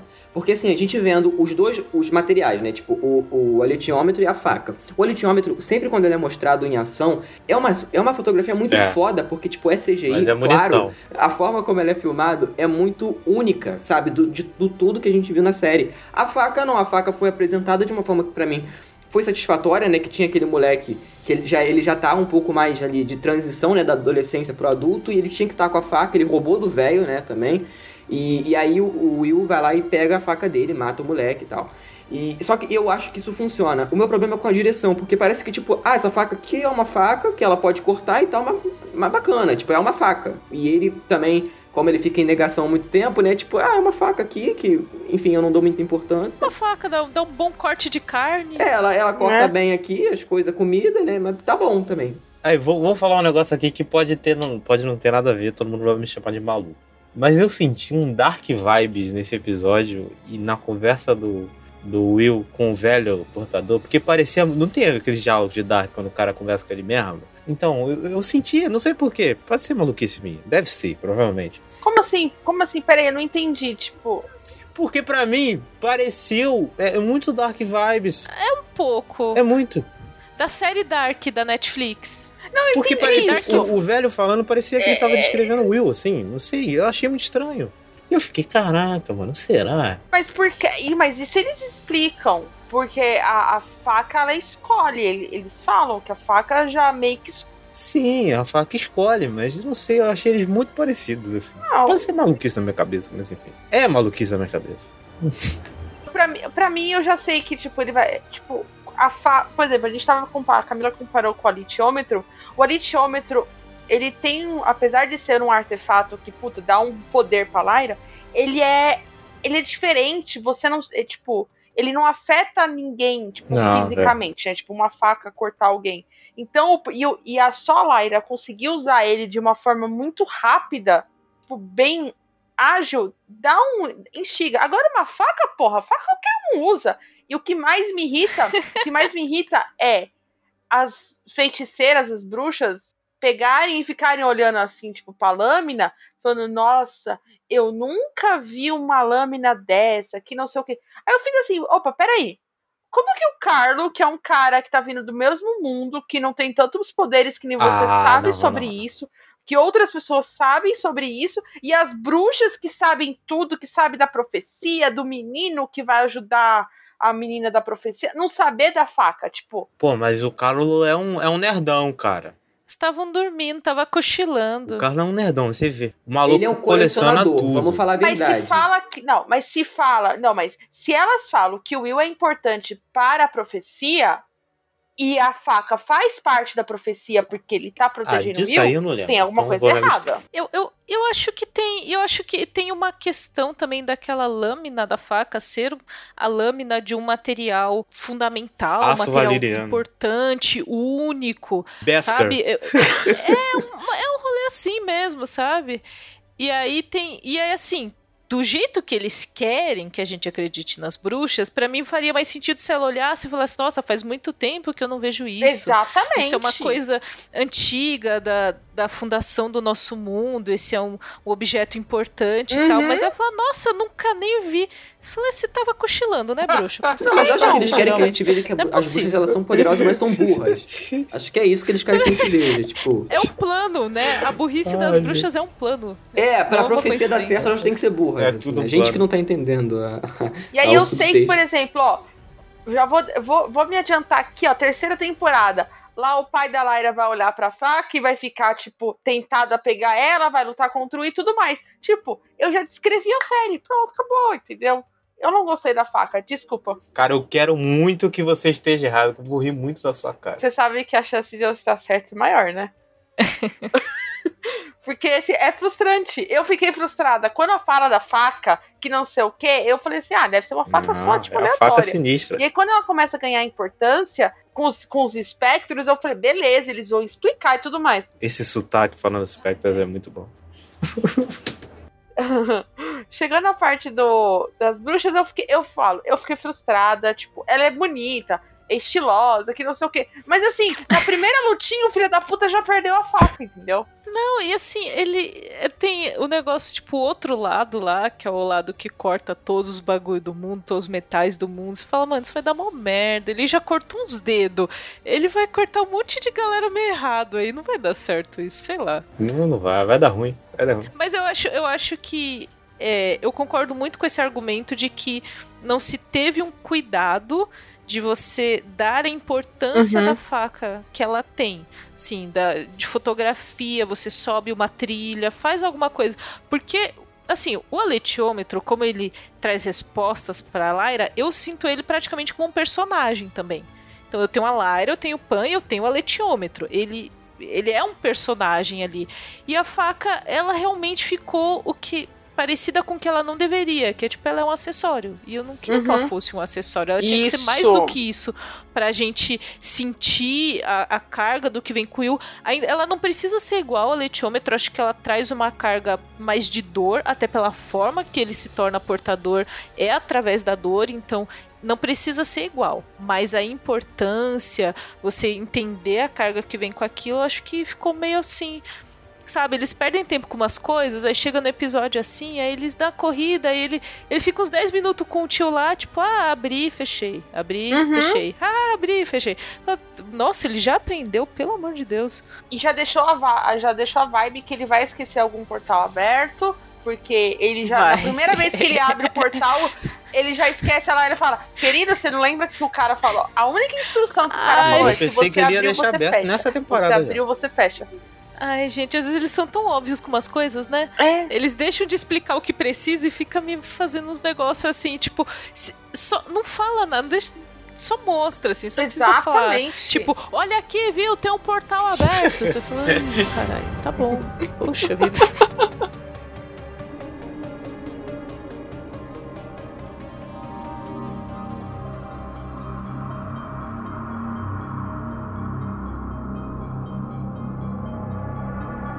Não, mas, mas assim, eu acho que não só pra reclamar aqui, eu acho que aquela cena toda que eles têm que roubar o eletiômetro de volta, eu achei muito bem pensada pela própria estrutura do, do Titagase, que é onde eles estavam, pra casa, né, do, do, do carro lá. Eu achei isso bacana também, o, o lugar exato, a própria o lance da Miss Coulter tá lá também, o Demon é aquele macaco é, demoníaco, assim, que ele é muito bizarro. Eu acho aquele macaco, ao, ao mesmo tempo que eu tenho medo dele, eu tenho pena. Porque ele é bizarro, ele, ele tipo estrangula os outros demons e tal. Só que ele sofre pra cacete. Ele nem fala, né? Ele é o único demon que não fala. Começando por aí, né? Então, você falou quando eu falei disso que você não gostava dela. E se você sente pena dele, então você sente pena Ah, dela. também, pelo amor de Deus. ele é a alma dela, tá? Só queria, só Não, queria, não, só não. queria, dizer, só queria é. dizer isso, tá, é, querido? não Você é. sente pena de uma parte dela. De uma parte dela e da outra. É que assim. é, tem muito um rolê, acho que até puxando uma coisa que, que a Tami falou mais cedo no cast, assim, do tipo, eu entendo os motivos da, da senhora Coulter, eu entendo que ela, ela foi rechaçada pela sociedade dela, porque ela teve uma filha e ela teve todo o caso com Asriel e ela não tem espaço como mulher ali. Mas assim, é, é muito um rolê recentemente do, do feminismo que eu aprendi, assim, que tipo. Não justifica você ser uma pessoa ruim, Uhum. sabe? De tipo, tudo bem. Uhum. Eu- é assim, eu é aquele famoso, eu entendo, mas não concordo. Entendo porque ela é assim, mas ela ela fez a escolha, então a partir, a partir do momento que ela faz a escolha de ser uma pessoa ruim, eu falo, ah, amiga, eu sei o que você passou, entendo, sinto muito, mas você ser babaca aí não, não dá pra justificar, sabe? Eu acho que a série deixa isso muito claro, que igual a gente estava falando agora há pouco, do lance quando ela tem a discussão com o Lee. Eu acho que a série explica aí, tipo, olha, você, você tem todos os motivos pra ser, tipo, filha da puta, mas você está saindo filha da puta porque você quer, porque eu também poderia ser e não fui, entendeu? Exatamente. Aí a gente tem essa esse rolê dela com o Carlo Boreal, assim, que é tipo. Ai. Nossa. É, Esse primeiro, primeiro vou falar, esse homem, eu acho esse homem muito bonito.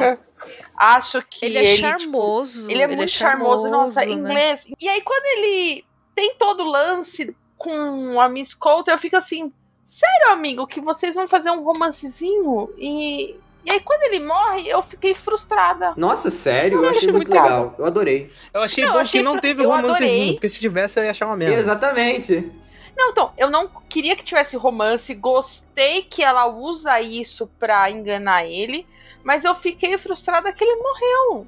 Eu acho que era um personagem muito. Ah, mano, esse que cara eu queria mais, se ele fosse, tipo. Mais, ele é mais sagaz, ele é o cara mais inteligente. Se a gente for parar pra pensar. Ah, ele é tão inteligente que ele morreu. Não, Eu não acho ele tão inteligente, não, não na acho. hora que ele fala com a Miss Coulter, que ele fala assim, ah, o, Ad- o, o Asriel, né? Que ele se acha o primeiro de tudo. Cara, eu tô indo entre outros mundos, tendo duas vidas paralelas há muito tempo. Ah, ele era o come quieto. Eu acho que ele é um cara que tem recursos. Isso. Eu acho que isso é diferente, porque ele tem muito recurso. É o rico bobo. Isso. É o rico exatamente, bobo. É isso. exatamente.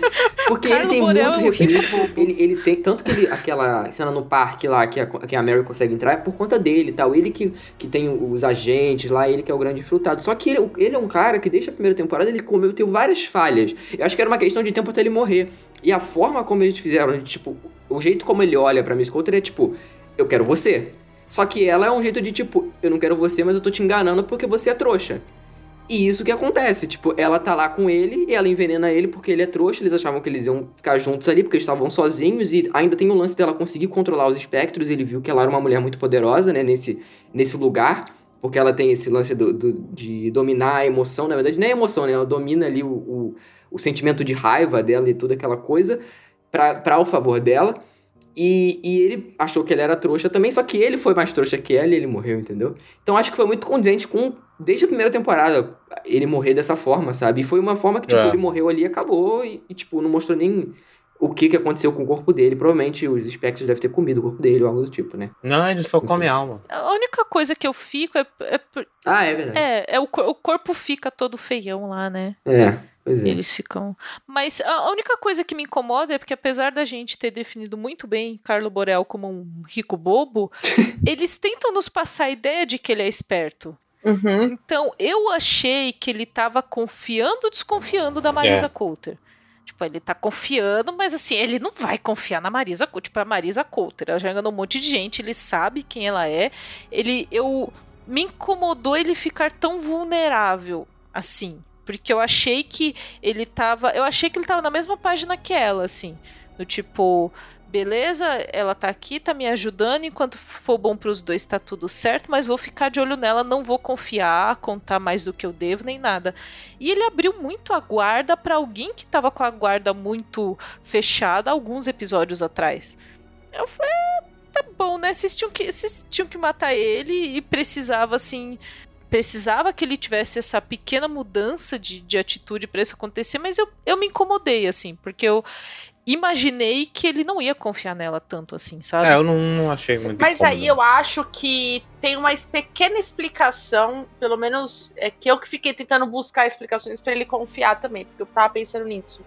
E quando ele tem aquele, ela, aquela conversa com a Marisa, quando a Marisa explica que conheceu a Mary e tudo mais, e ele começa, tipo, a desdenhar, tipo, a sensação que passa é que ele acha as mulheres inúteis, tipo, que ele manipula todas pelo seu charme e tudo mais. Como ele tem a discussão, por exemplo, lá na primeira temporada com a jornalista no carro, que com o charme dele, ele fala: Não, não vou fazer nada. E ela começa a acreditar e perde.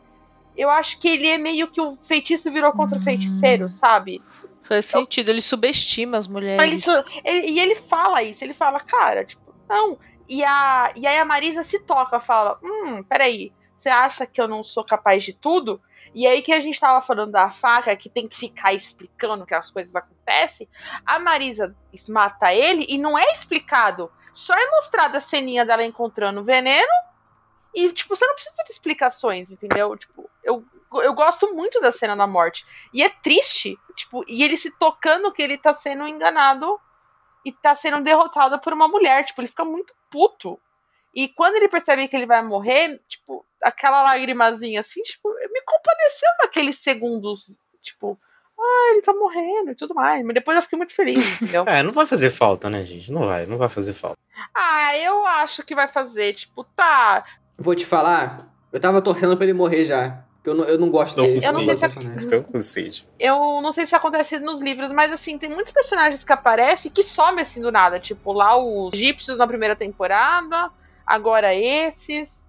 Tipo, eu fico com medo do que vai vir na terceira, sabe? Tipo, falta de personagem ou gente sendo apresentada faltando, tipo, dois episódios. Não, isso pra é uma parada série, que, tipo, entendeu? eu pensei que a, a saga tinha uma, uma cacetada de livro, assim, tipo, cinco, seis, mas tem três só. Eu fiquei, mano, como assim a série só vai ter três temporadas? Assim, como é que eles vão responder tudo? E aí eu fiquei meio com o pé Não, mas o atrás, que- né? O que a Toby falou. Não, tipo, eu entendo, assim, porque eles se desfazem dos personagens com. Tipo, eles não se apegam muito a personagem. Isso eu acho um ponto bacana.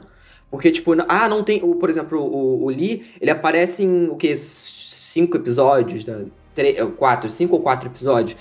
Então, assim, eles não se. Ah, não, tem que. Todos os personagens têm que ter um núcleo ali pra encher linguiça na série. Porque os egípcios, eles apareceram na primeira temporada, eles foram importantes pra aquilo, mas, tipo, eles ficaram lá no. Eles conseguiram as crianças de volta, e é isso, sabe? Eu acho que vai voltar, tipo, pra guerra que vai ter na terceira temporada, mas eu acho que pra essa segunda temporada eles não tinham nem como aparecer, porque eles estão em, em outros lugares, né? Tipo, não estão naquele mesmo mundo, né? Eles estão. Ficam mais em Titagazi mesmo e no nosso mundo, entre aspas.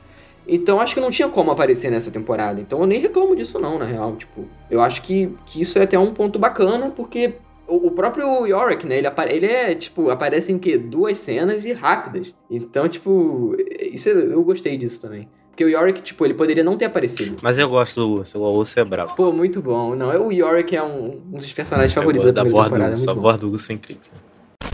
E esse negócio dela controlar os espectros aí? O que, vocês acharam? Eu gostei até certo ponto. Eu achei que hum, foi meio do nada. Achei meio exagerado, né? É, é muito do nada, né? Engraçado, você tá falando mal, né, cara? Puta que pariu. Ah, eu...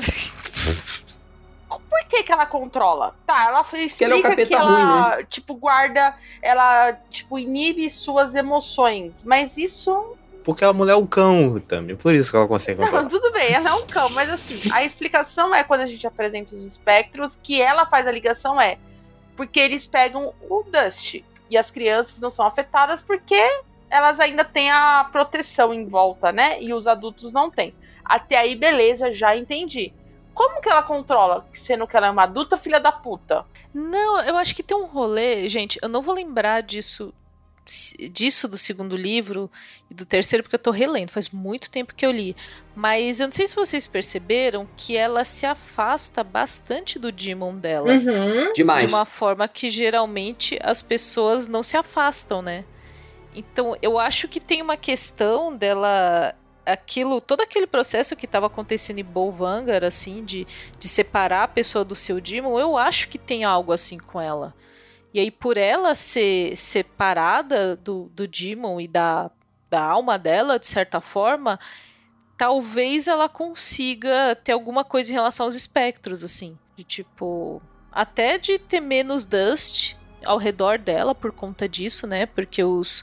Tem uma, tem uma ligação do Dust com, com o fato do, dos Demons estabelecerem uma forma única. O Dust tá ligado com tudo ali, sabe? Mas isso eu tô. Eu não lembro disso dos livros, gente, de verdade. Mas assim, na série, do jeito que eles fizeram, foi assim: queremos uma cena foda de Marisa Coulter. Entendo. Mas outra coisa que acho que é, é a reclamação recorrente que a gente tem da, da temporada, né? De tipo, ficou jogadinho. Né? Muito do nada. tipo, um episódio, tá ligado? Um episódio ela chega lá, pá. Ah, agora eu controlo controlo tudo, pá, e sei, sério, esses, esses coisas, esses espectros eram tão ameaçadores e do nada chega uma mulher e controla eles do nada. Tá bom, né? Mas, enfim. Pior que aí, também eu não sei se, tipo, o, a pandemia teve alguma coisa para afetar nisso, sabe? Eu acho que, não sei, cara, porque ela parece muito menos bem pensada do que a primeira temporada, nessa coisa de, tipo, na primeira temporada ela, ele apresenta muita coisa, mas é, é uma coisa que a gente já meio que não só não previa, mas tipo, é uma parada que quando a gente descobre que tem nesse universo, eles explicam de uma forma que a gente entende. Nessa não. E eu acho que não só o que a gente vai falar depois, que teve um episódio que foi, foi cancelado, nem cortado, foi cancelado mesmo. É, eu acho que eles tinham que gravar algumas, sei lá, refilmagens, sabe? Porque tem umas coisas que ficaram muito mal explicadas, gente. E isso, tipo, me deixou muito triste, porque eu tava com. Tanto que eu falei, eu tava com uma expectativa dessa segunda temporada ser, tipo, muito maior em, em questão de, tipo, expandir esse universo, sabe? E eles expandem de fato, só que sem explicar muita coisa pra galera que não lê os livros. Isso é uma falha. Então, enfim. Inclusive, tem uma parada que é muito ruim por causa da pandemia, que eu vou falar no último episódio, que é horrível, assim. Ficou péssimo. Caraca. Mas a gente entende por causa da pandemia. É, ficou péssimo. Você sabe o que é que eu já reclamei.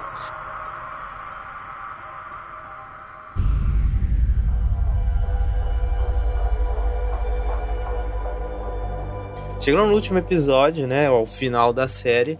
Que por sinal foi uma temporada bem curta, né? Sete episódios. A primeira teve que? Oito? Oito. E aí a gente teve um a menos por causa da pandemia. Ia ser um episódio focado no Asriel, só que devido à pandemia de Covid-19, a temporada já estava gravada, né? E aí esse episódio seria gravado agora em 2020, só que ele né, foi cancelado. Não sei o que, que eles vão fazer, se vão lançar um especial, não sei o que, que eles vão fazer, mas enfim. Começando pelo, pela principal polêmica do episódio, que é as mortes aí do Joffrey e do Lee Scoresby, que houve choros de Sr. Cid, né? Cid chorou aí. E houve reclamações de que a morte do Lee foi inútil. Eu falei isso. E eu acho inútil ele morrer, sacrificar pro Joffrey morrer junto. Assim. E tudo isso por causa de quê? Por causa da, além da burrice do xamã e da inutilidade dele, da inutilidade das bruxas que estavam dormindo. É, é isso, isso eu acho que a combinação a- foi a cereja no bolo da merda, tá ligado? Porque e- o, o Lee é um personagem muito bom, cara. Não, não porque é o Lee, não, não é nem por causa disso. É porque ele é um personagem que tem carisma É, prévio. sei, usou, mas é ele tem um carisma prévio, tipo, do, do próprio Sim, sim. E, e eu acho que toda aquela cena. É, o carisma tá no roteiro, não tá nem. não tá- tá- é, antes do ator, antes da construção do ator, tá no roteiro o, o carisma do personagem, assim, e a interação junto com a. Tá, tá, completamente. E o próprio lance da- dele lá no, naquela cena que eu achei, inclusive, muito bacana a forma como eles mostraram, né? Que estavam correndo, e aí o Lee levou um tiro na perna, então ele teria que ficar pra trás e não conseguiria. Tipo, até aí tava bom. Porque ele não conseguiria fazer as paradas, então ele ia, ele ia atrasar todos e tal. E eu achei aquela cena do dele atirando na galera muito bem dirigida, até pela própria mixagem de som, que, tipo, f- inclusive, né? He did not throw away the, his shot, né? Tipo, ele não desperdiçou a chance dele. Ai, E- e ele- atirou na galera toda e ele pensou que tinha matado geral, né? Tipo, e ficou muito bacana a cena, só que aí eu achei tosco porque faltou um cara, sabe? E tipo, isso foi muito conveniência, porque eu não tinha mais ninguém na floresta. Sabe, tipo, o que a gente viu, assim, não tinha mais nada. E foi muito golpe baixo com o, o espectador num- no sentido negativo. Porque era pra ser uma cena depois que ele morreu lá e tal, que é mega. Inclusive, eu até mandei pro Thiago quando, quando ele assistiu o episódio. O pai do Lin-Manuel Miranda tem Twitter. E ele falou: é, Eu não gostei nem um pouco de ter visto isso. Ele botou uma carinha triste, assim. E, e aí, tipo, é uma cena triste e tal. A própria Esther, né? Ele falando que pra ela não desaparecer, né? Tipo, porque ele não conseguiria ficar sem ela nem por um Nossa. segundo. Eu achei aquilo muito bonito também. Eu achei aquilo muito bem escrito. Acho que no livro é até bem parecido, né? co- Como, como é, ele morre, né? Não, não, tipo, exatamente, mas falam que essa, essa cena deles dois, deles conversando, tem no livro também, que é bem parecida. Mas. E aí, depois, quando o cara chega e mata o Joe Perry lá, eu, eu fiquei tipo, porra, tipo. Ele poderia ter morrido de outra forma, porque ele, ele morre no livro também, mas ele poderia ter morrido de uma forma que fazia mais sentido, que honrasse a morte do Lee, sabe? Porque ele morre também e a gente nem se importa. Tipo, tem o, o grito da, da, da Phoebe Waller-Bridge lá e é isso, assim. Tipo, ele conseguiu falar com o filho, Cara. mas não tem impacto. Não, não, não, sério. deixa- eu abrir um, uma nota de repúdio aqui. Eu sei que já, já falou, a Camila já reclamou também, fez até matéria pra isso e foi inútil. Mas, pô, cara, você não faz isso não, mano. Não, não finge que vai fazer uma É. reunião de Fleabag e, e- e só tem uma fala. É sacanagem demais com a cara do espectador, cara. Por favor, não faça isso não, cara. Tô pedindo de coração. Porque é muito ridículo, assim. Você fala, pô, vou, vou ver o padre e a Fleabag de novo. Meu Deus, incrível. Pô, aí uma fala, porra, tá de sacanagem. Aí eu pergunto, será que ele tava ne- nesse episódio do Então, Asriel? eu não sei, depende onde esse episódio se encaixa, assim, também. Mas esse- Porque É. É porque assim, a onde ele Camila, se não sei se ela viu, né? né? Mas eles estavam falando que ia ser um episódio só do Azriel. Não ia ter. Tipo, era um episódio Sim. dele. Tipo, só dele. Dele, exatamente. Ia Então, ser o acho que 7. não- Ia ser o 7. É, eu também acho, eu também acho. E. Sabe por que ia ser o 7? Porque tem uma cena horrível nesse episódio. Hum, Que é a cena que a bruxa vai lá conversar com, com Azrael e ela não conversa com Azrael, ela volta e conta, tipo. Ela vai lá, aí beleza, Ah, aí mostra ela no meio, verdade. meio do nada, aí vê aqueles bichos lá, que é maneiro aqueles bichos, inclusive. Me lembrou o Senhor dos É, Anéis. ela fica ali escondida. E ela fica ali escondida, ouve a conversa dos bichos, beleza. Aquilo ali é maneiro. Tá, ok. Legal, legal. Tá indo lá ver o Azrael. Na minha cabeça, só na terceira temporada, já que, no, já que não precisou, né? Mas não, ela volta no mesmo episódio e conta que ela encontrou com o Azrael, tipo, e ela conta o diálogo, assim, em vez do, do- de acontecer. Cara, eu achei aquilo horrível, assim, eu fico falando, meu Deus, que bosta, velho. Cara, eu não É. vou conseguir, eu achei muito ruim, cara. Eu achei muito ruim, eu fiquei, assim, incomodadíssimo. Eu achei horrível. É, não, não foi uma boa solução, assim. E, e sobre o, o rolê da, da Phoebe Waller-Bridge, a expectativa é porque ela faria a voz do Demon do Joffrey. Então, assim, seria ela fazendo a voz da alma dele. Então, assim, você me resolve isso, assim, de você tirar o meu sentimento de coito interrompido, se você bota mais cenas dele falando com o Demon dele. Tipo, alguma coisa que se encaixasse enquanto ele tá ali com Lee e tudo. Você. Porque a gente tem muito a dinâmica da Esther e do Lee Que é mega bem feito, assim. inclusive, né? Sim, É se muito fosse igual seria incrível. legal. Ele, e é tipo, é, é mais ou menos como se fosse a sua consciência, sabe? Tipo, falando as coisas, tipo, nossa, deveria ter feito tal coisa. E nesse caso é a Esther que fica ali, ó, você tá fazendo, olha ali, você não faz isso, não sei o quê. E assim, tinha uma expectativa, porque não só pela reunião de Fleabag, mas porque ela ia fazer a voz da alma dele. Aí ela dá um grito. Um grito. Só. Eu achei isso muito Só. foda. Só. Nossa. Grito. Tipo, não é nem por Então, ser ela, não. aí. É, é, tipo, pelo personagem. Tipo, se fosse qualquer outra atriz que estivesse fazendo ali a personagem, ia ser tosco de qualquer forma, porque ela não fala nada de. Tipo, É, também. Nada, cara. E eles ainda fizeram um marketing pra isso. Gente, me desculpa, mas. Pelo amor de Deus, né? E olha que eu nem gosto de Fleabag, hein? Tem isso. E tipo assim, Mas aí é um problema mental disso. seu, Cid. Ó, você me mental respeita. seu. Você me respeita. Não respeita nada, eu não respeito quem não gosta de nada. meu filho, velho. Eu já falei, já falei contigo. Que esse mau gosto é seu, eu não respeito. Eu ainda vou Outros ver a mau gostos eu respeito. Esse não dá. Um dia. Outra, outro plot que chega, né, ao fim do, do arco aí é o esse da Mary entrando nesse novo mundo aí, né? A Mary que, tipo, eu pensei que nessa temporada ia ter mais coisa dela do que só o- aquele comecinho, né? Que depois ela fica ali tentando achar respostas até que a- os anjos lá, né, falam com ela. Não sei nem se é os anjos, enfim. Tô chutando aqui São sim. falam com ela pra ir pra esse novo mundo lá e ela encontra aquelas crianças e leva as crianças, né? E aí e é o fim daquelas crianças X que ninguém se importa, né? E que não serviu pra nada, né? Mary Malone veio pra arrumar tretas narrativas que ficaram sem, sem, resol... sem rumo, né? Ela veio, É. não, vamos arrumar isso aqui. Vocês vão pra lá e já encerra isso. Não vai ter mais tempo pra falar disso. Então deixa pra lá. Mas eu, eu, eu, eu gostei do. Eu, é porque a personagem é boa e a atriz é boa, né? Então eu fiquei positivamente curiosa, assim, do tipo, ai que legal, ela tá. Ela tá indo pra um lugar novo, ela tem uma missão. E é Uhum. muito legal, assim, dela não saber a missão dela. E tem muito a ver com o que é falado sobre a Lyra, né? As bruxas chegam a falar que a Lyra, ela tem a jornada dela, mas ela não pode saber.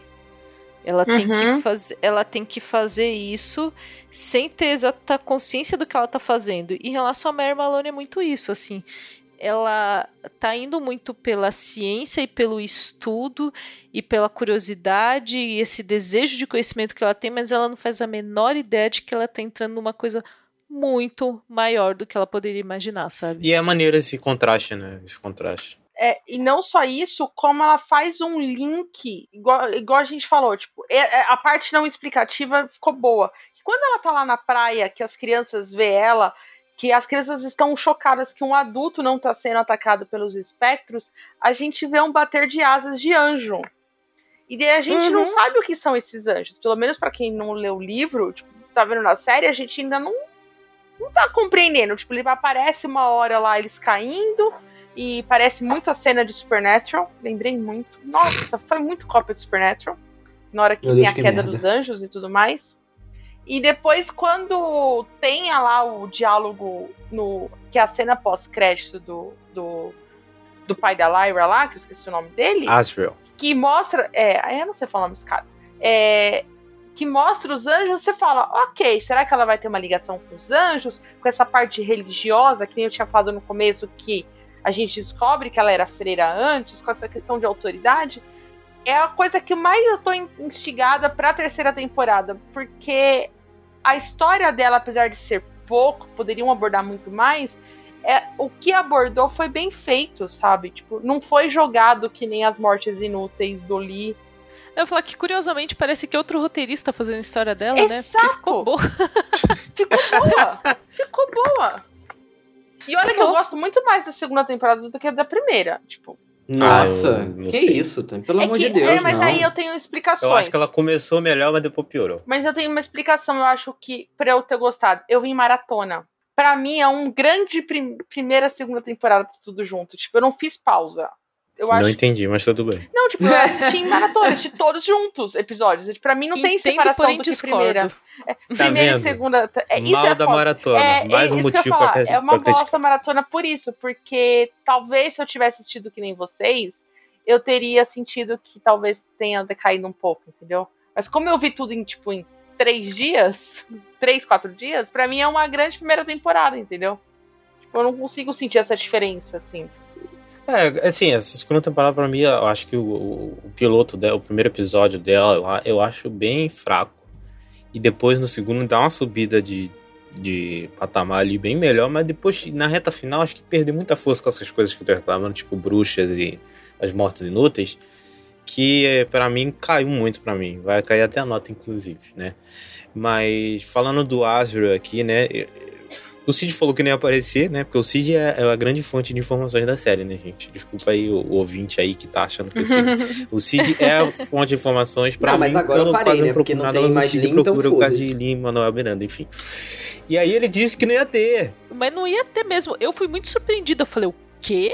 Eu Tanto que também. até a galera que tava acompanhando também. no Twitter na mesma hora que eu, a galera, meu Deus, o que, que é isso? Tipo, porque claramente É, foi não gravado depois, né, gente?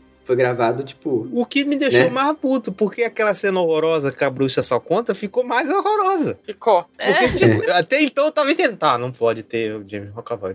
Aí aparece o James McAvoy e eu fico, mano. Não, mas, a- mas ali ele tá sozinho, né, Thiago? Ali ele tá sozinho. Pô, mas mesmo assim que se ia ter que fazer assim, uma chamada de vídeo com a bruxa, É. ligar um Sim, zoom. Faz um Ia zoom, dar mó sim. trabalho e tal. Ali, ali é uma tela verde no quintal do McAvoy, né? Botaram a tela completamente. É verde na, você vendo no a. quintal do telão. McAvoy. Ele ficou em pezinho lá e o resto foi texto, né? Não, e a, a, a Demon lá dele ficou, meu Deus do céu, péssimo. Ficou, ficou muito ruim. Na primeira mas- temporada É ela, muito ela é ruim. muito. Tipo, e pior que os Demons são Ah. tão bem feitos. É, e tipo, são muito bem feitos, só que co- claramente foi feito muito nas pressas porque eles tinham que lançar a temporada e ele tinha que ter esse gancho pra terceira temporada, né? E, e eu acho que é até bacana, ele começa falando, né, e mostra que enquanto a, a bruxa tava tirando o cochilo, a, a senhora Coulter pegou a, a Lyra escondida e botou dentro do, do, do baú. Eu achei isso muito bacana Cara, ela é muito filha da. Cara, não botou a criança dentro de uma, de uma caixa, brother. Que, pelo amor de Deus. Aí você me fala, vai ter redenção de música. Porra, redenção é o cacete, maluco. É, Essa mulher é o demônio, Ela- cara. ela pede a menina na de canastra Deus. e, e que depois quer perdão. Não tem como, não, gente. Não, eu ia falar que é, que é um jeito muito. que traduz bem como a senhora Coulter gostaria de lidar com a Lyra, né? Ela quer botar a Uhum. Lyra numa caixa e, assim, obedecer, sim senhora, não senhora, e deixar ela sempre lá, né? É, é- é basicamente a alegria da Mrs. Coulter é ter, ter a Lyra numa caixa, né? É só o que ela quer da vida dela.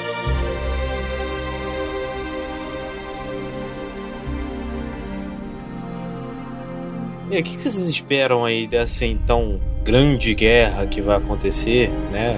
Que o Asriel tá prometendo. Que por sinal, né, eu, é um negócio que ficou uma grande pergunta na primeira temporada: o que, que diabos o Asriel queria, né? Que eles não responderam até Não, agora, né? É. Quer dizer, eles responderam com uma cena pós-créditos, mas enfim, tudo bem, até que engoli até, né? Mas a primeira temporada ela termina sem a gente saber o que, que o Asriel era. E, eu- e na minha cabeça, nessa segunda temporada, ele ia, ia ter episódios com ele, né? Tudo isso antes da pandemia, obviamente. Ia ter episódios com ele e ia justificar É. por que, que ele abriu o portal e o que, que ele queria fazer. O Asriel é tipo aquele tio distante que trabalha em alguma coisa, mas você nunca sabe no que, que ele trabalha. né? É, exatamente. Ah, seu tio tem emprego, trabalha com as coisas lá, faz uns negócios, mas você nunca sabe com o que, que ele tá trabalhando. Ele tá sempre fazendo alguma coisa. Aí você nunca sabe direito, assim. Eu entendo que esse plot dele pra terceira temporada foi prejudicado pela falta desse episódio, né? Tipo, a gente compreende isso, tipo, fica muito claro com a série ter diminuído um episódio e tudo mais. E terem anunciado como última temporada me preocupa, porque eles vão ter que explicar muita coisa que não é explicada nas duas primeiras temporadas dessa grande guerra. Que por enquanto a gente tá, a gente conheceu a Laria, a Lyra na primeira temporada, a gente conhece o Will, a história do Will, e na terceira a gente vai conhecer a, a- acontecer a guerra. Só que você tá colocando um monte de plot que você não explica, que é o plot da- dos egípcios, o plot da Mary, o plot da própria Miss Coulter, o, o plot do Dust, tipo, tá, o que, que é Dust? Você bota os dos padres e tudo mais. Eu estou, eu estou preocupada com a terceira temporada, mas eu virei cadelinha da série, estarei assistindo Feliz da Vida, porque vou ler o livro, porque é isso, tipo, eu, eu fiquei chateada com a morte de alguns personagens, fiquei, mas tipo, eu, eu gostei, sabe? Eu, eu embarquei na jornada. Eu sei que não é a melhor série do, do universo. Eu acho que os livros devem ser muito melhores. Que eu falei, eu vou ler os livros. Mas assim, não, não tô criando muita expectativa, sabe? É, já foi Ah, ah. renovada, né? Vale lembrar pra quem não viu aí, pra quem tá É. ouvindo e não viu, foi renovada pra uma terceira temporada. E, e assim, eu eu tava com uma expectativa. Tanto que, assim, no nosso grupo só o Thiago tinha visto, né? Então eu sempre comentava, quando saía trailer e tal, os trailers estavam muito bons. Muito, muito bons. Eles mostraram as melhores cenas da série naqueles trailers ali. Então o meu hype tava muito elevado e eu confesso que eu não, não me decepcionei, mas tipo, eu esperava mais, sabe? Eu acho que não foi uma decepção, meu Deus que bosta, mas eu acho que eles tinham um potencial muito maior. Vide a primeira temporada, que pra mim é bem superior. É, e eu, tanto que eu falei no programa que, pô, espero que a segunda temporada consiga é, explicar melhor algumas coisas, finalizar coisas de forma mais bacana e tal, e não foi isso. Mas eu acho que, é, pra uma terceira. Inclusive, eu acho que a Tami falou desse negócio dos egípcios, eu acho que eles nem vão aparecer mais, tipo, com importância, porque pra mim foi uma coisa da primeira temporada que ficou. É, Eu- nem- agora já nem- passou. A parte É. de explicar já passou. É, eu acho que já passou, não, não tem mais isso. Inclusive, os personagens da primeira temporada, se for pra aparecer eles, vai ser, obviamente, na guerra do lado da Lyra, né? Eu acho que isso pode acontecer, inclusive, né? Deles voltarem só, de fato, tipo um payoff do, do Vingadores Ultimato, ali aparecendo a galera e tal. Acho que pode ser alguma coisa do tipo. Mas, mas eu acho que não vai ter muito desenvolvimento, não. Vai ser mais a ação mesmo, tipo, do que vai acontecer, as consequências daquilo ali. Óbvio que eu acho que eles vão é, trazer mais, muito mais do Asriel, né? Porque ele ia ter um episódio que foi cancelado. Então acho que eles vão focar bem mais nele do que, enfim, basicamente não teve ele nessa temporada, né? Teve ele coisa de, de minutos ali no final. Então acho que eles podem fazer algo.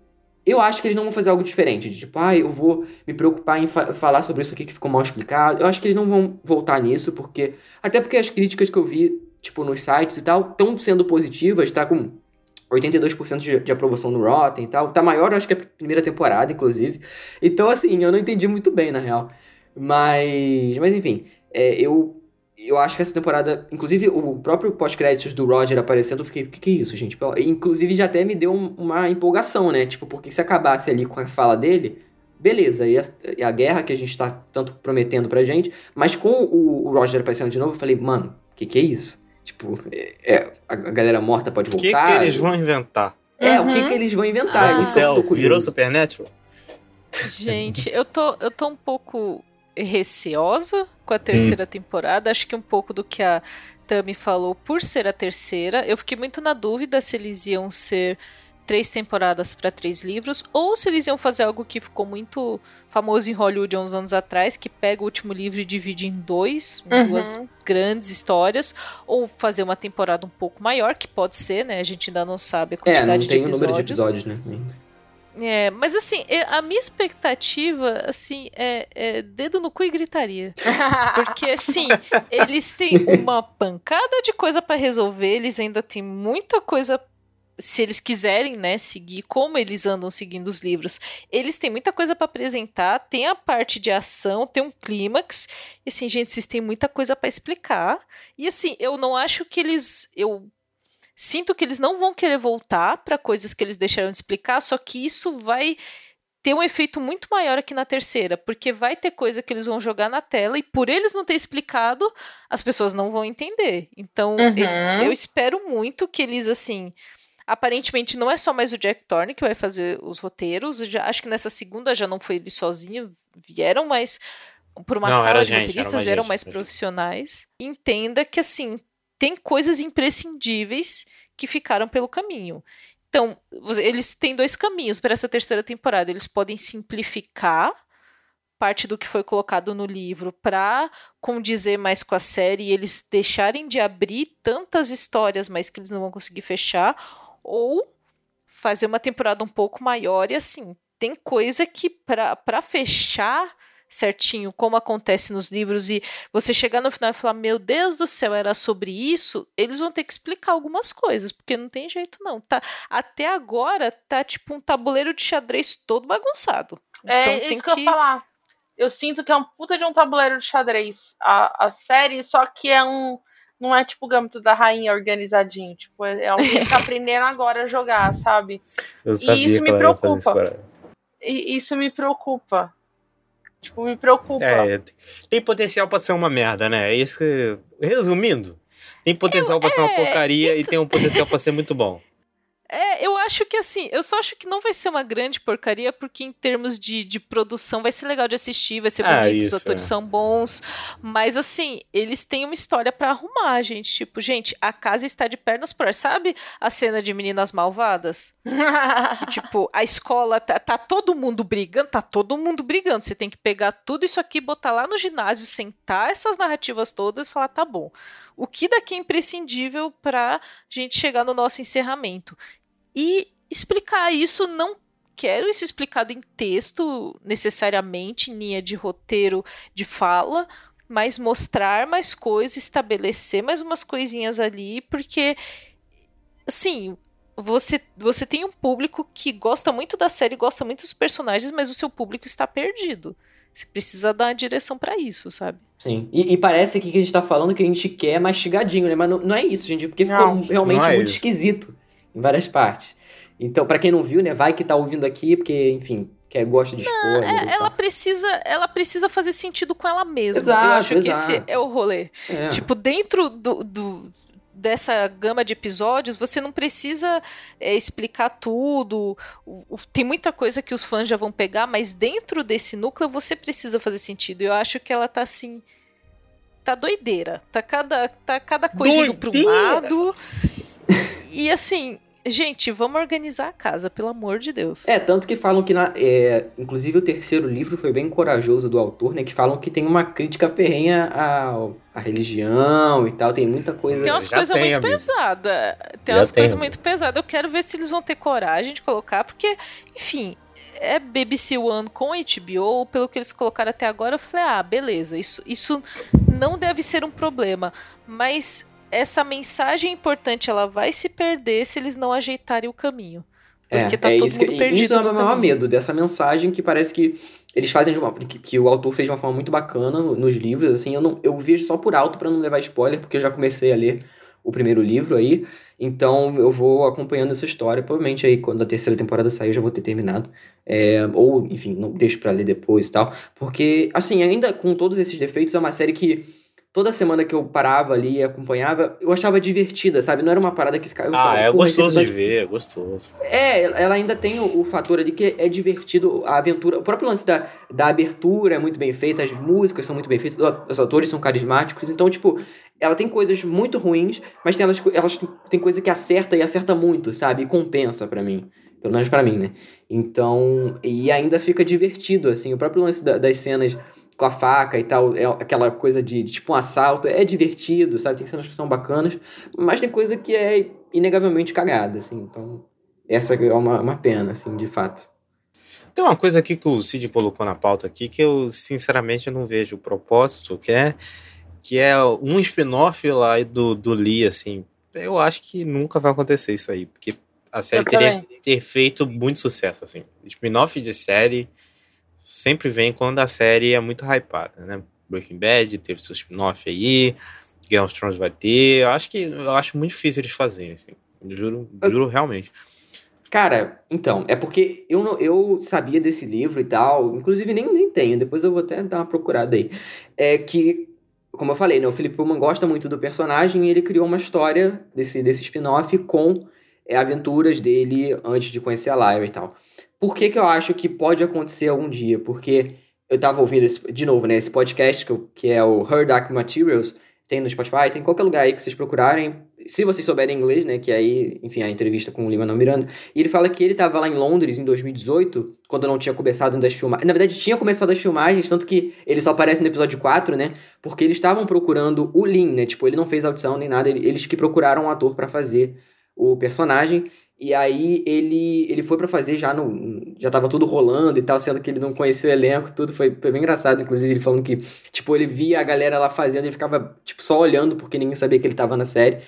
E, e aí ele fala que ele- eles é, conversaram com ele sobre isso e ele não, não confirmou, não tem nada confirmado, pelo amor de Deus, não tô querendo passar fake news aqui.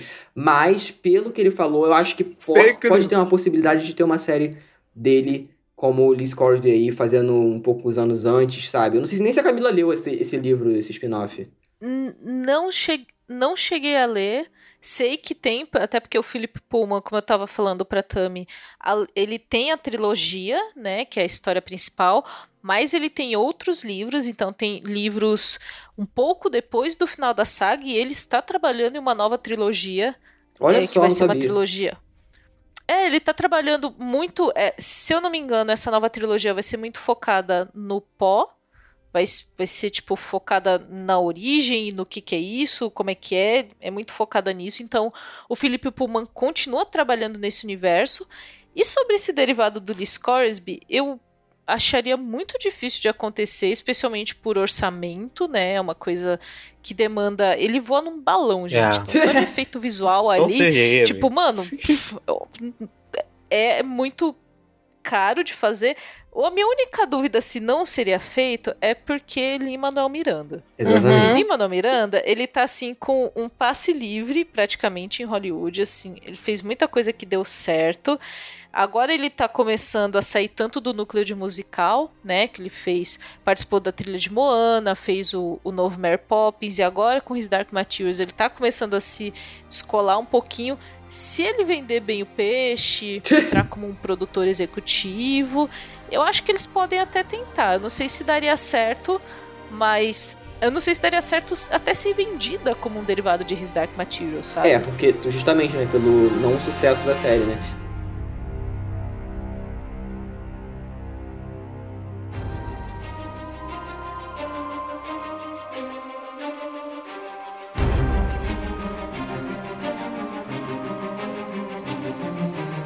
Aí, gente, notas de 0 a 5 para a segunda temporada de His Dark Materials, começando com Camila. Nota aí para His Dark Materials, segunda temporada.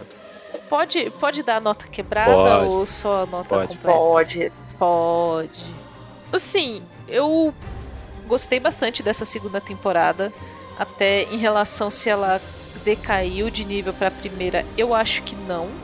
Acho que ela traz mais elementos desse universo e por isso ela é até uma temporada mais interessante, porque eu acho que a primeira primeira temporada é aquilo, né? A gente tem muita apresentação e a gente, apesar de ter o Will, tinha muito mais do mundo da Lyra e tinha um ar até mais fantasioso, né? Você tem um urso de armadura, você tem mais uma presença de crianças, tem um ar um pouco mais fantasioso.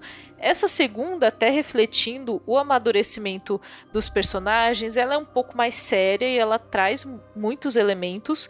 Então acho que ela não decaiu de nível da primeira temporada, mas eu sigo com essa sensação de que a série tá perdida. A série tem Uhum. muita coisa para explicar, são conceitos inclusive bem complexos. Acho que eu li em algum lugar ou ouvi alguém falando que His Dark Materials tem essa confusão entre ser infanto-juvenil, mas tem umas um, conceitos muito adultos ao mesmo tempo, então a série fica ali num a- série de livros já fica num pequeno limbo e eu sinto que a série de TV tá nesse limbo assim. Então, só tem mais uma temporada, só tem mais uma terceira temporada, eu espero que eles melhorem bastante. Pra mim, a nota dessa segunda eu vou dar 3,5, porque eu acho que no geral ela é ok, assim, ela, eu não acho que ela é ruim, mas eu tiro esse um ponto e meio aí porque eu sinto que se você não fizer uma coisa com uma mensagem certa que os seus fãs entendam, por mais que você tenha uma mensagem legal, ela não vai chegar. E eu sinto que a mensagem de His Dark Materials ela não tá chegando de um jeito legal pro público, então isso aí tem que melhorar pra terceira temporada. Boa. Cid, Bom, então, é, eu tô, inclusive, até, até triste, cara, porque, Ah. assim, tipo, parece que a gente odiou a série, porque a gente falou muita coisa ruim, né? Mas a gente também, e, tipo, eu vejo muitos pontos positivos, tanto que a gente falou no programa também, né? Porque quando a gente costuma falar mal de uma parada, aí pega pra Cristo e acha que a gente odiou. Só que não, é, eu, eu achei que foi uma boa temporada, eu, diferente da Camila, eu acho que ela é uma temporada que ela decaiu, porque tudo bem que a primeira temporada ela foi muito de apresentação, mas eu acho que ela é muito autoconsciente dessa apresentação e ela consegue fazer umas coisas interessantes com isso, sabe? Eu acho que ela consegue, tipo, o próprio lance do, do, do final, acho que ela é bem criativa, com o próprio lance dos ursos também. É, então, enfim, é, como eu dei lá pra, quatro estrelas pra primeira temporada, essa eu dou três estrelas. É, ainda assim, é uma série que é gostosa de ver. É, tem atuações, como eu já falei, boas, algumas excelentes.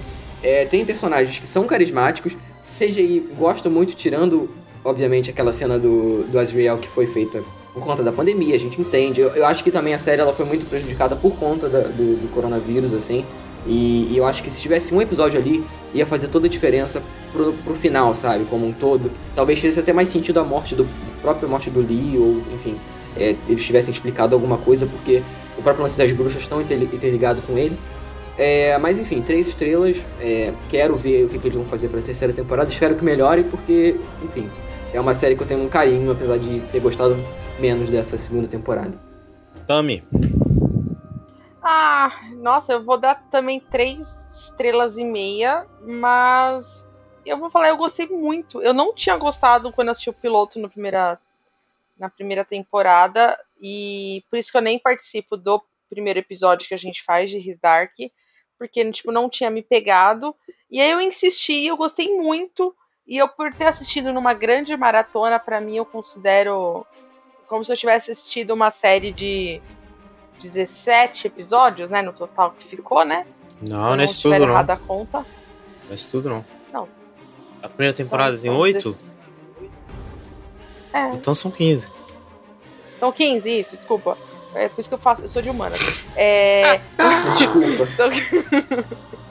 são 15 episódios, então pra mim é um gran... uma grande, longa temporada eu estou, igual eu falei, eu estou preocupada assim com a terceira, mas eu, eu gostei. Eu, eu, eu acho uma jornadinha gostosa. Igual a gente falou, a gente, apesar de estar reclamando aqui bastante, é, é gostoso assistir os episódios, não é cansativo. Tipo, você embarca na jornada, você torce e tudo mais. É, eu fiquei bem chateada com a morte de alguns personagens. Eu ia até decair minha nota. Eu ia dar, na verdade, tipo, três estrelas, que nem o Cid. Mas aí, conversando com vocês, entendendo algumas coisas. Mas eu preciso só apontar uma coisa. Eu acho que, assim, a minha nota não é em referência ao episódio que não teve do. Por causa do Covid. E eu acho, Thiago, que a série não foi tão prejudicada se a gente for parar pra pensar. Porque se é era um episódio só sobre o, o Asriel, ela não mudaria a história do Lee, ela não mudaria a história, talvez, do Xamã. Não mudaria a história bruxas, da série. Tipo... A série não é só o Lee, o Xamã.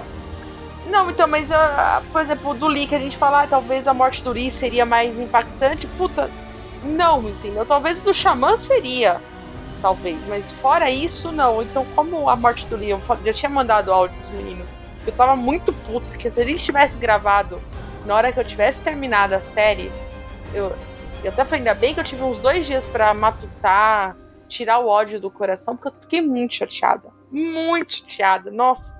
Então, mas três estrelas e meia é uma boa nota, ouvinte. Vale a pena a maratona, assista, tá? Tá aí, eu vou dar.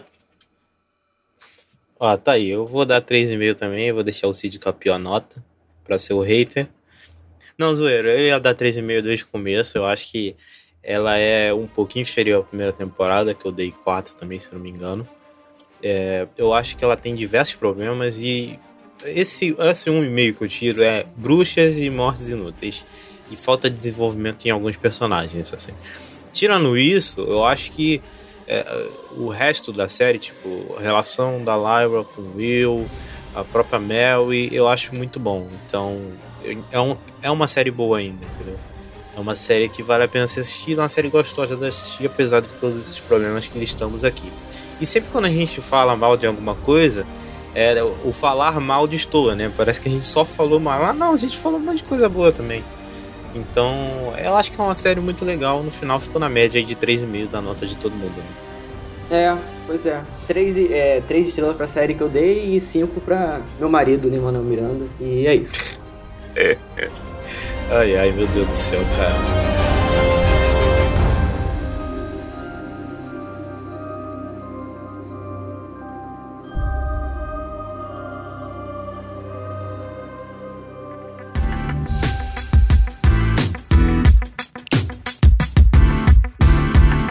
Bem, encerramento, divulgações, arrobas, por favor, aí deixe suas divulgações e arrobas, começando por Camila. É, me sigam nas redes sociais, as minhas redes pessoais é Cakes Underline Souza.